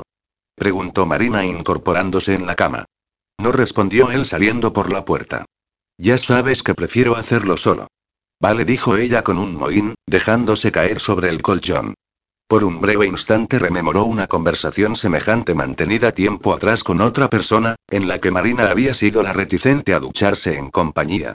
A veces le gustaría que Yeray fuera un poco más osado, incluso más salvaje en el sexo, pero él era él, y ella no tenía ningún derecho a compararlo con nadie. Además, no quería exigir, no fuera a ser que todo aquel mundo perfecto que se había creado a su alrededor fuera a desaparecer de repente por pretender pedir demasiado. Solo media hora más tarde, los dos preparaban un completo desayuno sobre la encimera de la diminuta cocina, donde apenas cabían ambos a la vez. Marina seguía ahorrando como una hormiga, todavía con la ilusión de poder comprarse una casita con jardín a la que ya le había echado el ojo. Era blanca, con ventanas de madera, y en el alféizar ella colocaría macetas con geranios rojos. La puerta tendría gatera, para que Tigre pudiese entrar y salir del pequeño jardín, donde jugaría con otros gatos y donde ella plantaría flores en la parte delantera y hierbas aromáticas en la de atrás. Si tuviera tiempo, podría también sembrar algunos tomates y pimientos y Marina. Las tostadas. Gritó Yera y sacándola de sus sueños. Joder. Lo siento dijo ella, desenchufando la tostadora. Aunque hubiesen permanecido de pie en el reducido espacio, y hubieran tenido que rascar las tostadas quemadas con un cuchillo, en pocos minutos tenían ante ellos un colorido desayuno para disfrutar. Zumos, fruta, café, mermelada de melocotón y de ciruela. ¿Y qué vamos a hacer hoy? preguntó Marina, sirviéndose zumo de naranja. Había pensado ir a la playa, contestó Jerry, llevándose a la boca un trozo de melón. No me gustan mucho las aglomeraciones, ya lo sabes, dijo ella cogiendo la tarrina de la margarina. Lo sé, cariño, por eso he preparado algunos objetos de buceo, para que vayamos a aquella cala de Begur que tanto te gustó la última vez. Estaría bien, sonrió Marina. Gracias por recordar que pasamos todo el año rodeados de masas de adolescentes y que en verano se agradece pasar algunos días en completa soledad. He aprendido a apreciar el silencio como nunca en mi vida río, mientras cogía margarina con el cuchillo. La soledad es a veces mi única compañera, excepto los momentos en que me acompaña el recuerdo de tu risa recitollera y de memoria, removiendo el café sin pensar. Esas palabras y susurró Marina. ¿Cómo puedes tú saber y? Jerai. Eras tú. exclamó. El que me enviaba aquellas notas de amor. Nunca creí que se me dieran bien las letras, respondió él con una sonrisa torcida. Se te dan de maravilla, dijo ella, cogiéndole una mano. ¿Por qué nunca me dijiste nada? Siempre pensé que se trataba de algún alumno, incluso acusé de ello a Alex, ¿te acuerdas? Ha sido lo más friki que he hecho en mi vida, se lamentó él, pero supongo que era una forma de estar cerca de ti, de hacerme ilusiones. Que tú no sospecharas nunca de mí fue una gran ventaja. Fue divertido, dijo Marina, untando la margarina en su tostada. Pero espero que de ahora en adelante me digas de frente todo lo que quieras decirme. Eso está hecho, replicó Yera y besándole la mano. Aunque reconozco que es misterio, era excitante y... ¡Oh, Dios! Gritó de repente, soltando el cuchillo, que cayó al suelo en un agudo estrépito. En un instante, las risas dieron lugar al silencio. Marina ignoró por completo el estropicio que acababa de formar. La tostada y el cuchillo en el suelo, el vaso de zumo volcado sobre la encimera y se aferró al borde del mármol y se quedó quieta, con una expresión tan desconcertante en el rostro, que y se asustó al ver aquella mirada perdida. Cariño, ¿qué te ocurre? gritó preocupado, cogiéndola de los hombros. No lo sé, susurró ella. No sabría cómo explicártelo. Ha sido una sensación muy extraña. Y creo que ya la había sentido antes, pero hace mucho tiempo y no tan fuerte. Me estás asustando, Marina. Sé que tal vez no me creerás, prosiguió ella, seguro que estás harto de oír que no son más que mitos, pero creo que le sucede algo a Coral. ¿A tu hermana? preguntó Yeray. ¿De verdad sigues creyendo eso de sentir las emociones del hermano gemelo? No siempre sucede, pero creo que esta opresión que tengo ahora mismo en la boca del estómago es por ella. Voy a llamarla ahora mismo. Claro, dijo él. Llámala y así te quedas más tranquila. Pero el móvil de Coral no estaba disponible, ni tampoco el de Frankie.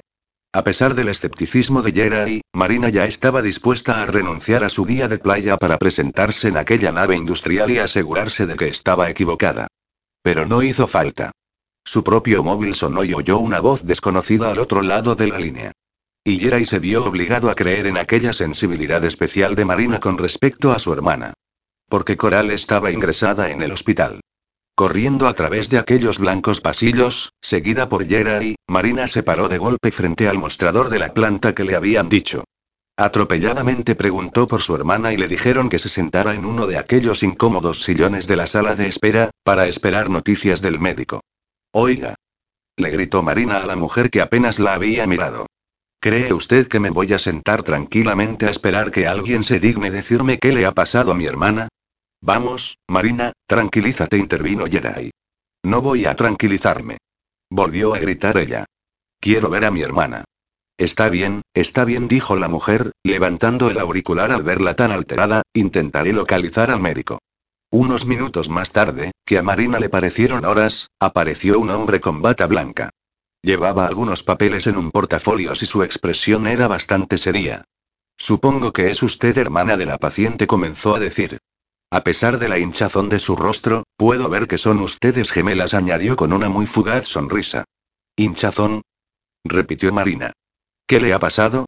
Será mejor que venga conmigo. Pero solo usted, por favor, dijo, mirando a Yerai. Todavía está inconsciente. Con los nervios a flor de piel y el corazón desbocado, Marina lo siguió hasta la habitación donde se encontraba Coral. Aunque eso no fue nada en comparación con lo que sintió cuando atravesó la puerta y la vio. Un profundo dolor se adueñó de su cuerpo y dos gruesas lágrimas bajaron por sus mejillas. La visión fue un shock para ella. La vivaz, alegre y optimista Coral estaba en aquella cama de hospital, tan quieta que parecía una muñeca en su caja, a la espera de poder jugar con su dueña. Pero aquella muñeca estaba bastante maltrecha. Marina se acercó un poco más y observó las heridas e hinchazones de su rostro y su cuello. Incluso, cuando le cogió la mano donde no llevaba la aguja de la vía, pudo observar los profundos rasguños en sus nudillos y sus antebrazos. A su hermana y a su novio les dieron una paliza brutal, explicó el médico, intentando ser claro sin brusquedad, y uno de los chicos que viven con ellos llamó a la ambulancia.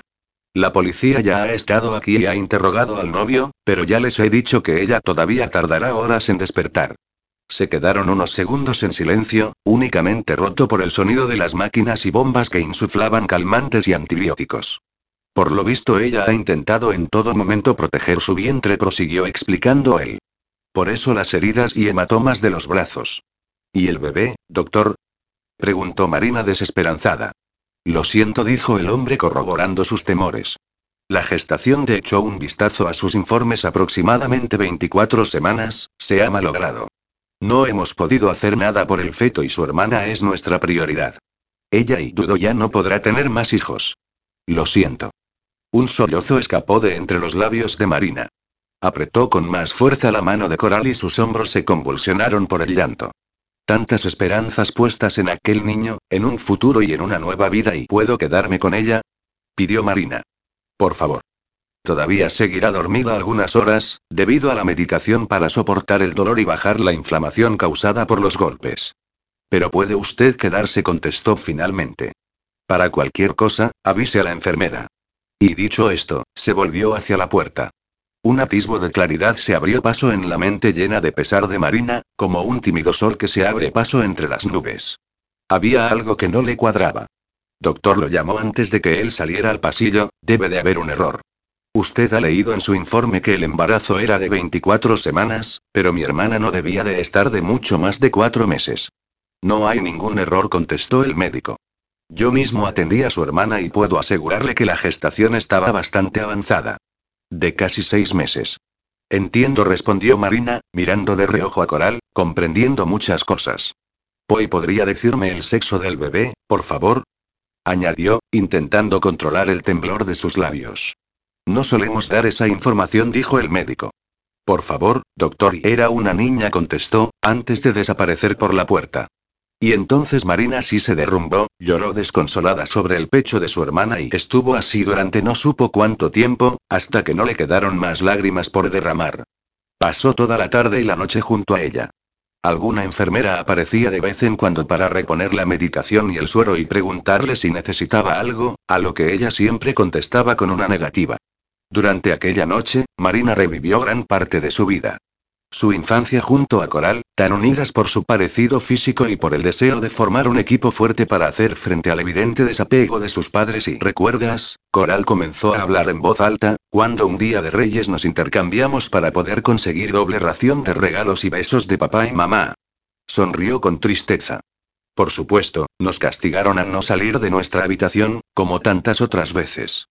A pesar de lo pequeñas que éramos, tú y yo sabíamos que aquella era una estrategia para quitarnos de en medio, para que ellos pudiesen discutir o, más tarde, estar con sus nuevas parejas. Pero nosotras, en nuestro cuarto, no nos sentíamos encerradas, prosiguió, porque creábamos nuestro propio mundo, en el que creíamos que nuestro futuro estaba escrito en las estrellas.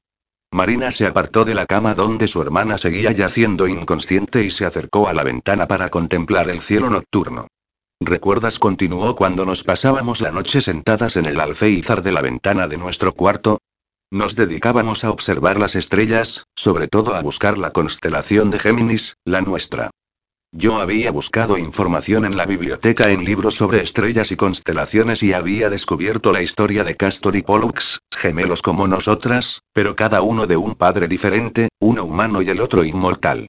Intentábamos reconocer la constelación en el cielo buscando las dos estrellas más brillantes, llamadas como los hermanos. ¿Recuerdas que nos peleábamos por ser la estrella más brillante y el gemelo inmortal? Al final sonrió, decidimos que nosotras seríamos inmortales las dos. Que las dos éramos hijas de Zeus. Capítulo 12. Marina. Marina, despierta. La voz de Yerai se coló en la conciencia de Marina, forzándola a parpadear para poder abrir los ojos. Se había quedado dormida sentada en una silla, con la cabeza apoyada en el borde de la cama de su hermana. Deberías ir a comer algo, cariño, dijo él. Y sobre todo deberías marcharte a casa y descansar. No contestó ella. Quiero estar aquí cuando se despierte. Ve al menos a tomar un café y lavarte un poco. Como conozco tu cabezonería, he sido previsor y te he traído algo de ropa para que te cambies, dijo, mostrando una mochila. Gracias, eres un cielo, contestó Marina, cogiendo la mochila y dándole a él un beso en la mejilla. Si se despertara y no te preocupes, la tranquilizó Yerai. Te llamaré enseguida. Una vez refrescada y con ropa limpia, Marina se acercó a la cafetería del hospital. Ese día olvidaría su animadversión hacia el café y se tomaría uno bien cargado, aunque lo pidió en vaso de papel, para poder llevárselo y no perder más tiempo. Quería estar con su hermana cuando ésta abriera los ojos, asegurarse de que estaba bien, al menos físicamente. En cuanto a la parte anímica ya tendrían tiempo de hablar. Tras el último sorbo, lanzó el vaso a la papelera en uno de los pasillos del hospital y frenó en seco. La puerta de una habitación estaba entreabierta y en su interior, sentado en una silla, vio a Ricky, el batería de los Sex Readers, con el que ella había estado saliendo durante una temporada. Hacía tanto tiempo de aquello que parecía que hubiese ocurrido en otra vida. En la cama yacía Frankie, vendado y escayolado como una auténtica momia egipcia. Tenía los codos doblados y sus piernas colgaban de un entramado de ganchos y poleas, como aquellos pobres desgraciados en las graciosas viñetas de Mortadelo y Filemón. Marina entró en la habitación y sentimientos totalmente opuestos la embargaron. Pensó con pesar que ni siquiera se había dignado preguntarle al médico por el novio de su hermana, que no había gastado un segundo de su pensamiento en preocuparse por él. En realidad lo consideraba el auténtico culpable de aquel desastre. No sería la primera vez que se metía en movidas de drogas y salía mal parado, aunque hasta entonces siempre se habían conformado con asustarlo solo a él, dándole un par de hostias en algún oscuro callejón. Pero esa vez tenía pinta de ser algo más serio. Eres un auténtico hijo de puta, Frankie le dijo ella llena de rencor. La imagen de un grupo de matones dándole una paliza a su hermana hasta hacerla abortar, la hacía sentir tanta rabia que apenas podía soportar la presencia de aquellos dos individuos. Joder, Marina intervino Ricky poniéndose en pie. Al pobre Frankie no le ha quedado un solo hueso sano. Tiene para meses de recuperación y rehabilitación, sin contar las posibles secuelas y Ricky dijo de pronto Frankie sin apenas mover los labios. El aparatoso vendaje de la cabeza lo obligaba a mirar hacia el techo. Haz el favor de largarte de aquí. Vale, contestó el otro, molesto, antes de salir por la puerta. Voy a ver si me despejo un poco. Sé lo que me vas a soltar, comenzó Frankie una vez a solas con ella. Así que ahórrate la molestia. Ah, ¿sí? Dijo Marina, poniéndose a la altura de su rostro para que pudiese verla. Por lo visto él solo podía mover los ojos y no el cuello, pero debería ser suficiente. Pues por si acaso, te repito lo que ya sabes, le espetó, dejándose caer en la cama, con lo que todo el artilugio traqueteó y el poco rostro que asomaba entre los vendajes se tornó pálido. No vuelvas a acercarte a mi hermana, Frankie, porque si lo haces, no habrá vendas ni escayola suficiente para ti en el mundo. ¿Te queda claro? ¿Ha perdido al bebé? Pudo él apenas pronunciar. Es lo que pasa cuando te dan una puta paliza, replicó Marina. Lo siento, susurró. ¿Que lo sientes? exclamó ella. Uno lo siente cuando llega tarde, o cuando tropieza, o cuando se equivoca de fecha, pero no es suficiente cuando mete a otra persona en sus follones, arriesgando su vida sin importarle una mierda que vaya a tener un hijo de los dos. Te lo repito. Aléjate de ella. Me parece que esa no va a ser tu mayor preocupación, dijo él, poniéndose aún más pálido. ¿A qué te refieres? De repente, un hombre entró en la habitación y cerró la puerta, se sentó en una butaca y cruzó las piernas, como un invitado VIP al que hubieran estado esperando. Vaya, vaya, vaya, dijo el desconocido. Hubiese jurado que esa bonita cara había quedado algo más magullada. Voy a tener que esmerarme más la próxima vez. ¿Qué eres, una especie de recambio? Añadió sonriendo de forma perversa. ¿Quién es usted? preguntó Marina. Aunque, por lo que él acababa de decir, pudiese parecer la más estúpida de las preguntas. Soy alguien a quien no le han devuelto algo que era suyo, contestó, cruzando los brazos sobre el pecho. Iba vestido de forma sencilla y era bastante joven, llevaba el cabello rapado y unos abultados músculos le sobresalían bajo las mangas de la camiseta, lo que hizo pensar a Marina que no era más que el matón del mandamás, un intermediario. El hombre prosiguió. Y como le dimos a nuestro amigo Frankie un plazo de tiempo para devolverlo y no lo ha cumplido y ya veo lo que hacen cuando no se cumplen sus plazos, lo interrumpió Marina, intentando no echarse sobre él y arrancarle los ojos. No entraba en sus planes un acto suicida. ¿Puedo saber de cuánto dinero se trata? preguntó. De un millón contestó el hombre músculo. Y eso, siendo generoso con los intereses. ¿Un mi millón? Marina palideció. ¿Pensabas pagarme tú, preciosa? Dijo mordaz el hombre. Eso es mucho dinero, susurró Marina. Podríamos llegar a un acuerdo y pagar primero una parte y... ¿Pero tú qué coño te has pensado que es esto? La interrumpió el matón descruzando las piernas. ¿Un puto supermercado con tarjetas descuento? Está claro que tú no eres más que un mandado, replicó Marina, intentando sacar fuerzas de flaqueza y parecer una tía dura. Quiero hablar con tu jefe. Mi jefe no habla con nadie. Pues conmigo lo hará. Envíale un mensaje y dile que, oye, preciosa, yo no soy el mensajero de nadie, la cortó el hombre totalmente al límite de su furia. En cuestión de un segundo, se había levantado del sillón y se había colocado frente a Marina, a la que sujetaba del cuello con una de sus enormes manos. No sé si no has tenido suficiente con la advertencia, pero por si acaso te lo voy a recordar. Si en una semana mi jefe no ha recuperado su dinero, mataré a tu hermana, a su novio y al resto de su estúpida banda. Después iré a por ti y mataré a tu novio de las gafitas en tu presencia, poquito a poco, lentamente, hasta que lo veas sufrir tanto que me supliques que lo mate. Antes de acabar contigo. Y dicho esto, la soltó con un empujón. Marina comenzó a toser por la presión de su mano en la garganta y a boquear por la falta de oxígeno. La fuerza de aquella enorme mano en su cuello casi la asfixia y le hace saltar los ojos de las órbitas. Nunca había pasado tanto miedo. El hombre, impávido, puesto que estaba claro que las amenazas formaban parte de su vida cotidiana, sintió vibrar su móvil y contestó con un grudido. Chicos, dijo luego, volviendo a guardar su teléfono, he de marcharme. Parece ser que la policía viene de nuevo a preguntar, así que ya no os molesto más. Y recordad. Tenéis una semana, concluyó, antes de desaparecer por la puerta. Marina, en medio de la habitación, todavía se palpaba el cuello dolorido y tomaba rápidas bocanadas de aire. Aquello era lo más surrealista que había vivido nunca, pero también lo más peligroso. No se podía jugar con aquella gente, aunque Frankie lo había hecho y había arrastrado a su hermana con él. ¿Alguna sugerencia, Frankie? Preguntó con los dientes apretados.